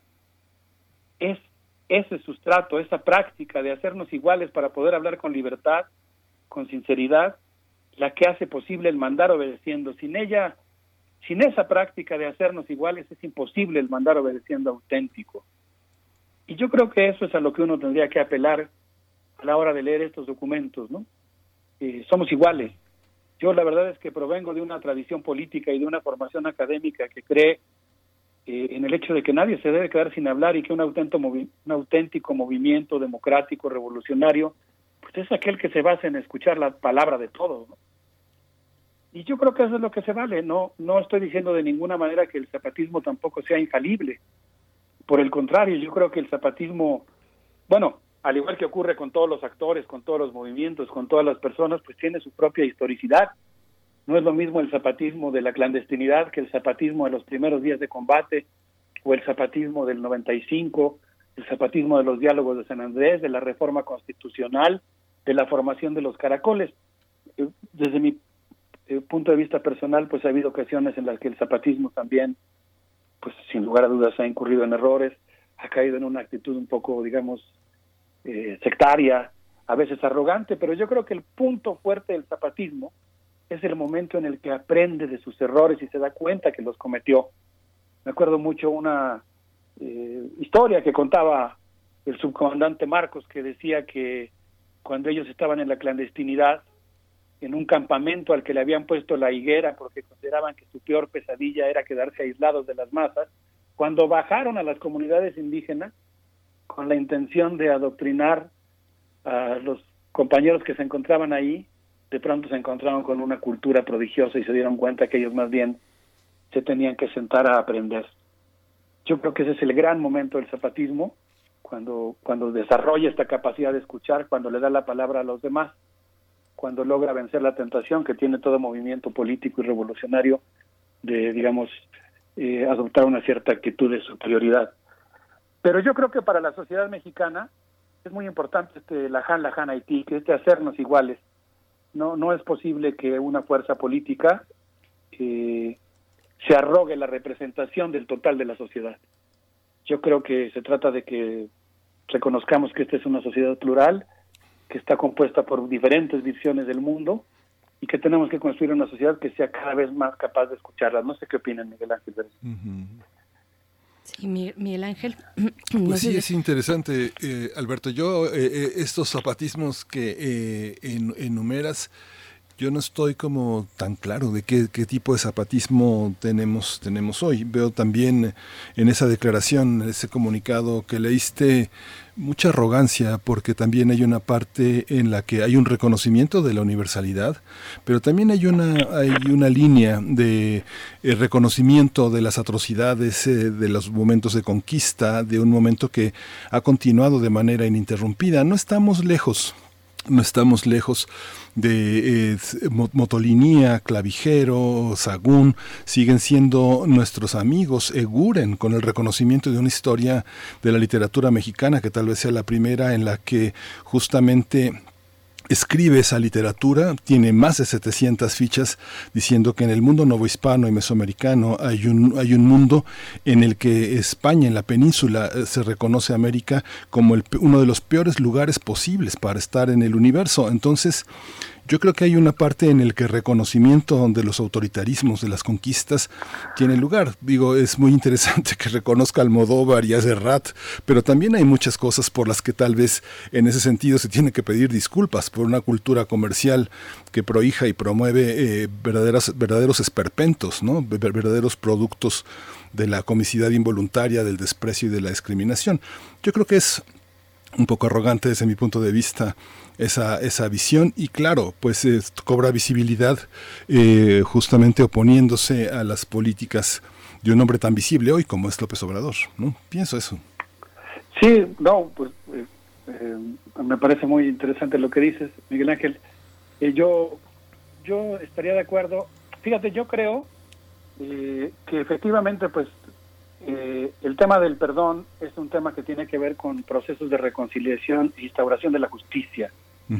Y pienso que eventualmente, no sé, sociedades como Sudáfrica, por poner un caso, pues el tema del perdón, del reconocimiento de la falta, pues es, un, es una cosa muy importante, ¿no? Yo no sé, me, decía mi amiga Adriana, espero citarla adecuadamente con el espíritu de su comentario sobre el texto. Adriana Flores me decía, pues es que a lo mejor las dos posturas son correctas, ¿no? Sí. Eh, la postura de pedir perdón implica un proceso de, pues, por lo menos de poner en la mesa de discusión el tema en el otro caso, pues también es muy interesante pues poner el énfasis no tanto en el pasado, sino en la responsabilidad que se tiene en el presente, en la construcción de un futuro común y en la defensa de la vida. Y yo sí creo que, es muy importante poner como una variable para aquilatar las propuestas, es un tema tan complicado, eh, pues el hecho de que no se, no, no se caigan los usos del pasado, digamos, los usos de la historia. Eh, y respecto al comunicado, pues fíjate que yo estoy de acuerdo contigo en algo. Yo creo que es un texto que tiene varias partes, ¿no?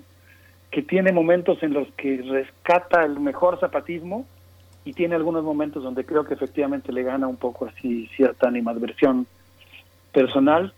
Eh, y yo creo que, pues como lo he dicho, eh, pienso que uno como, como miembro de la sociedad civil, como ciudadano, en este caso también como académico, pues yo creo que el hecho de que uno simpatice con un movimiento o reconozca su importancia no quiere decir que tenga razón en todo, ¿no? Claro. Eso sería como someterse, sería firmar un cheque en blanco. Yo creo que como hemos hecho con, con el cuando analizamos políticas gubernamentales y ahora un movimiento hermano como este para mí, eh, del que me siento de más parte, pues, no- pues no quiere decir que esté uno de acuerdo con todo. Yo creo que uno puede decir, mira, celebro mucho eh, la actitud eh, de defensa de la vida, de cuestionamiento de la globalización, pero no comparto quizá ciertos excesos en la ironía y el desprecio hacia algo que es más complejo que una sola persona, por ejemplo.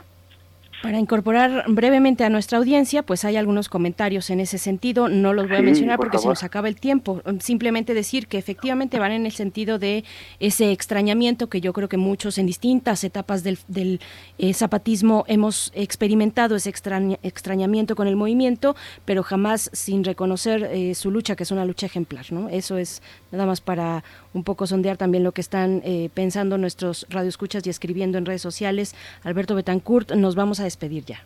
Nos despedimos. Pues yo celebro mucho tu, tu comentario, Berenice, en términos de que quizá no, no hay que verlo en términos de blanco o negro, ¿no? Sino, pues los actores tienen matices y yo creo que es muy importante, pues, asumirlo y, y ver qué nos gusta y qué no nos gusta de una postura política o de un actor. Les propongo que nos despidamos con un corrido que escribió Guillermo Briseño, Mm.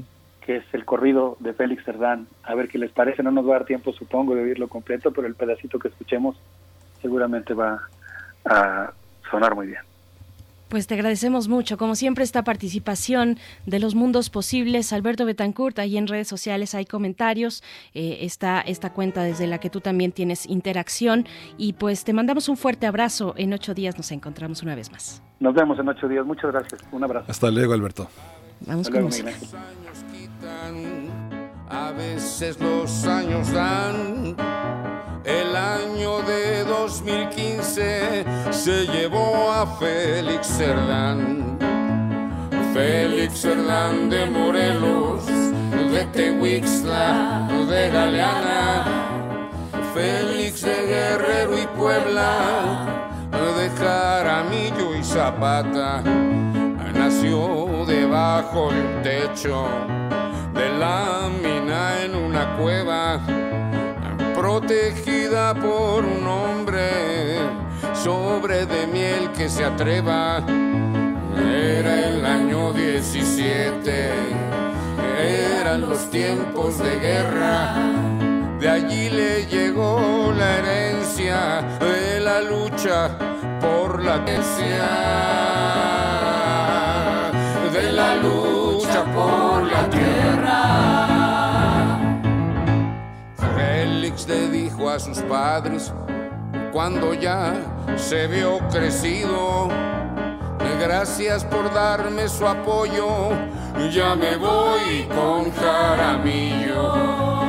Y le creció la cabeza y le creció el corazón, caminando por los pueblos, tejiendo la rebelión pero el supremo gobierno protege a los hacendados, los derechos para el rico, para el pobre, los soldados. Una mano tiro balas y la otra tipografía. Félix Cerdán, justiciero, nos marcó la biografía. Félix Cerdán, justiciero, nos marcó la biografía. Primer movimiento. Hacemos comunidad. Libertad. Seguridad. Salud. Identidad. Alimentación. Libre desarrollo de la personalidad. Educación. Pensar nuestros derechos humanos.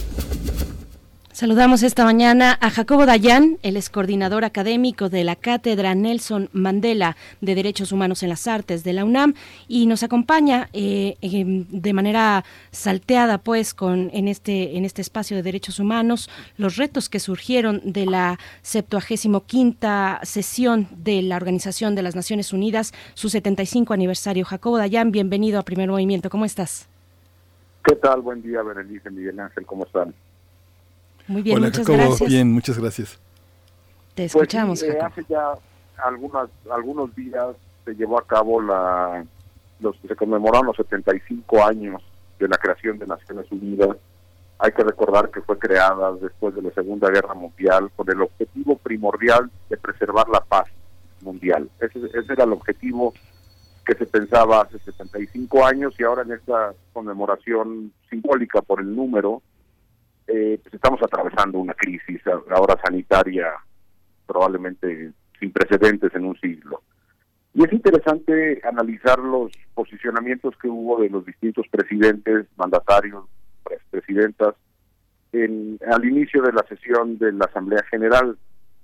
Ya el secretario general de Naciones Unidas, Antonio Gutiérrez, venía hablando desde hace ya varios meses, diría yo casi desde empezando la pandemia, sobre la falta de cooperación y articulación que había a nivel internacional para resolver los grandes problemas de la humanidad, a lo que nos estamos enfrentando hoy. Problemas que requieren esa cooperación y articulación. Y él, él mencionaba, por ejemplo, temas como el cambio climático, la crisis de refugiados que empieza a crecer año con año en todo el mundo, el tema de la desigualdad que con la pandemia se ha venido a, pues, de menos a encuerar, a mostrar mucho más, de manera más evidente, y ahora también el tema de la pandemia. Es decir, todos estos problemas no pueden ser resueltos desde lo local.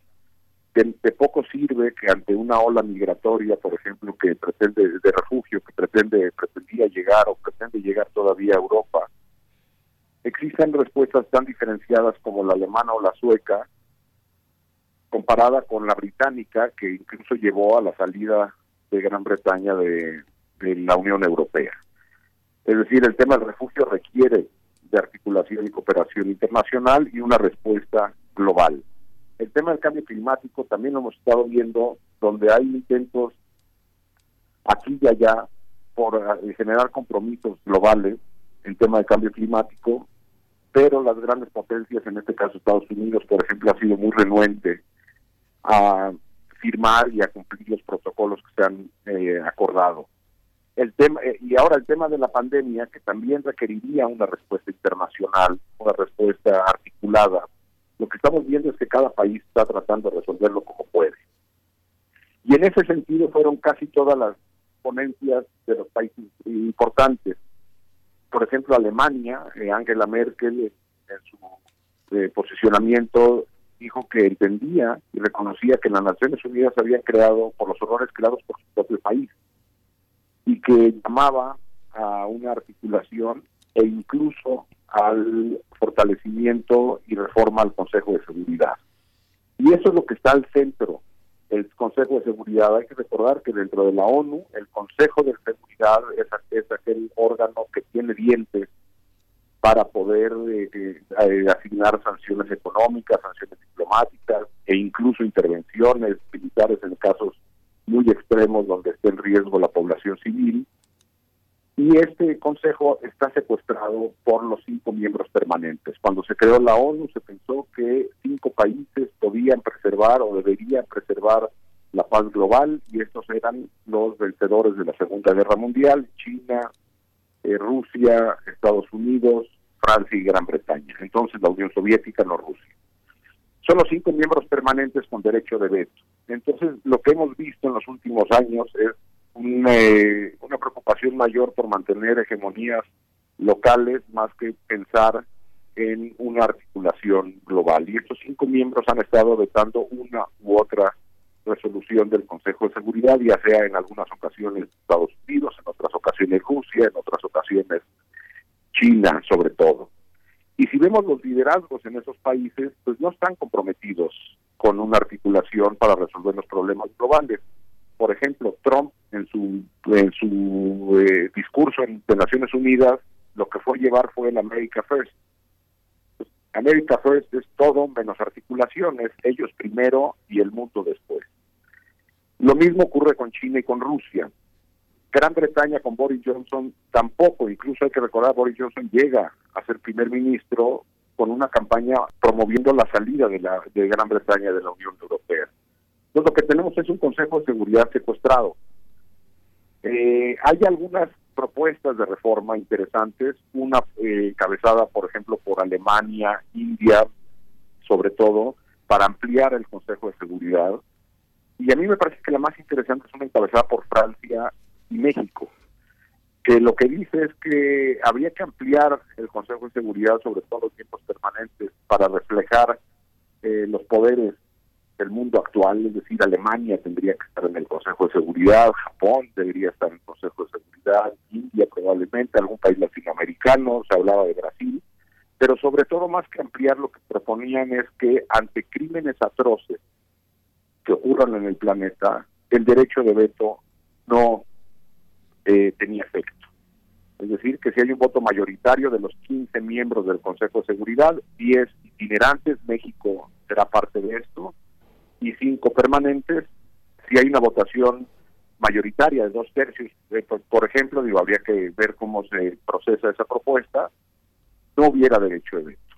Entonces, ahí hay propuestas interesantes ante un mundo muy complejo y el mundo requiere articulación y requiere cooperación internacional, si no los grandes problemas, los conflictos armados que hay cada vez más en el mundo, eh, las, las olas de, refugiados crecen, no disminuyen, eso quiere decir que se generan más conflictos de los que se solucionan, y el Consejo de Seguridad no está siendo capaz ni de presionar ni de generar la diplomacia necesaria para eh, realizar los acuerdos en, eh, en materia de protección a población civil, por ejemplo. El cambio climático continúa sin acuerdos. La pandemia, seguimos atravesando la pandemia sin acuerdos globales. Parece que hay una rebatinga de quién se queda con las vacunas, por ejemplo. No hay un compromiso porque las vacunas llegaran o llegasen a países de bajo ingreso. Y el problema de la pandemia, mientras no se resuelva de manera global, no está resuelto, a menos que los países decidan cerrar fronteras, que es insostenible a largo plazo. En ese sentido, me parece que México perdió una oportunidad de posicionar este tema o algún tema global en la presentación de Andrés Manuel López Obrador ante el- la Asamblea General. Andrés Manuel decidió hablar de Benito Juárez y de la rifa del avión, haciendo una referencia a Benito Juárez con Benito Mussolini, que iba completamente fuera de lugar, con una agenda muy nativista, muy local, eh, pero bueno, independientemente de, eh, lo que el gobierno mexicano haya hecho, lo que tenemos que tener es presente esta crisis que existe a nivel global de liderazgos, que esperemos que empiece No a sé darle si la yo vuelta en lo las perdí o próximas me... elecciones. Mm, No, sí se escucha. ¿Perdón? Creo que estoy fuera Escucho. Jacobo. No te escuchamos bien, es que hay algunos temas en la recepción de la, de la transmisión, Jacobo, pero te escuchamos, te escuchamos. Sí, decía que ojalá ahora en las próximas elecciones en Estados Unidos se diera un vuelco a esto, ¿no? Eh, la, la salida de Trump no nada más sería una buena señal para Estados Unidos, sino sería una buena señal al mundo. Y a partir de ahí ver si los liderazgos globales eh, en países, digo, difícilmente en China y en Rusia habrá cambio, pero en Francia, Gran Bretaña, Estados Unidos, que empiezan a generarse estos cambios más comprometidos con una agenda global que atiendan de manera seria la pandemia, los eh, eh, conflictos armados, el cambio climático, la desigualdad, etcétera. Jacobo Dayan, eh, bueno, como- creo que yo me perdí un poquito eh, en el área. Sí. Miguel Ángel, eh, querías comentar. Sí, un organismo como la ONU, Jacobo, eh, es capaz de seguir todos los movimientos eh, periféricos de, de mujeres en Colombia, en Chile, de indígenas en Perú, en México. Todavía tiene esa capacidad de, este, de visualizar, de poner en, el, eh, en su lupa esas particularidades que también modifican parte de los discursos hegemónicos, sean de izquierda o sean también conservadores, como el caso de Brasil, por ejemplo. Claro, hay que recordar que la ONU tiene órganos políticos y órganos técnicos. Mm. Los órganos técnicos de Naciones Unidas a grandes rasgos funcionan bien. El problema es cuando esos análisis tienen que ser tienen que atravesar decisiones políticas. Te voy a poner un ejemplo. Hace pocos días un órgano técnico de Naciones Unidas emitió un reporte hablando de crímenes contra la humanidad perpetrados por la alta dirigencia política en Venezuela. Es decir, es un análisis de un equipo técnico independiente que a la hora de tener que ser procesado desde lo político empieza a tener problemas. Lo mismo ocurre, por ejemplo, con la población en Myanmar, este, este, de, de- de- su genocidio, según el, el propio informe independiente de Naciones Unidas, que a la hora de atravesar Consejo de Seguridad se bloquea. Entonces yo te diría, Miguel Ángel, que si la ONU es capaz de procesar eso, el problema viene no en lo técnico, sino en lo político. Por eso de ahí es la relevancia de pensar globalmente una reforma al Consejo de Seguridad que será muy difícil, porque para que se procese esa reforma tendrá que contar con el beneplácito, como está hoy, de China, Rusia, Estados Unidos, Francia y Gran Bretaña. Eh, la última vez que se tuvo un acuerdo de ese tamaño, pues, eh, fue después de la Segunda Guerra Mundial o incluso después del final de la Guerra Fría. En los 90, principios de los 90, con el desmembramiento de la Unión Soviética, se generó una ventana de oportunidad que permitió algunas reformas a Naciones Unidas, por ejemplo, entre otras, la creación de la Corte Penal Internacional, que no es poca cosa. Pero a los pocos años, otra vez, se bloqueó eso. Entonces yo te diría que sí, hay capacidad técnica de manejar eso. El problema es político. Sí, mm, bueno, yo pienso en cómo querría llegar la ONU a su cada vez más cercano centenario. Faltan 25 años, pero son 25 años clave en muchas, en estas temáticas que ya se están asomando y se presentan, que es, por ejemplo, el cambio climático, los desplazamientos humanos, eh, la gobernanza mundial, que también es un tema que se mencionó dentro de esta conferencia de los 75 años de la ONU. Eh, con, con todo esto, ¿qué ajustes se tendrían que impulsar? Bueno, ya nos comentabas estas propuestas de reforma, pero finalmente se ven voluntades eh, que no están dispuestas precisamente a apuntalar ese cambio, Jacobo Dayan. Sí, y también tendríamos que hablar de la reforma de los órganos multilaterales regionales. La Unión Europea, que parecía probablemente uno de los proyectos más interesantes de los últimos 25 años en, en temas de gobernanza mundial, también está atravesando una crisis. La OEA, la Organización de Estados Americanos, también está en crisis. Hoy en día los países de la región se encuentran confrontados, por ejemplo, en el tema Venezuela, en la OEA, con un liderazgo, eh, diría yo, muy, con, muy controvertido, eh, muy parcial. Y para reformar la ONU tendríamos también que reformar los órganos regionales que también están en crisis. Vamos, estamos en crisis democrática en los países, de falta de representación, pero no nada más de falta de representación local, sino regional y global. Ahí hay un, me parece que ese es el tema central, como bien dices, eh, Berenice, en los próximos 25 años, porque hay temas que no aguantan eh, seguir esperándose, como el tema del cambio climático, por ejemplo. Por supuesto. Bien. Pues Jacobo Dayan, pues muchísimas gracias por esta por esta participación. Es eh, eh, completa pues toda una serie de cosas que hemos hecho alrededor de los 75 de la 75 sesión de la ONU, pero sin este enfoque que ahora que ahora clarificas de una manera pues muy importante para para nuestro público y para los también para los expertos. Es importante a veces eh, contemplar esas esas esas esas tendencias. Gracias, Jacobo.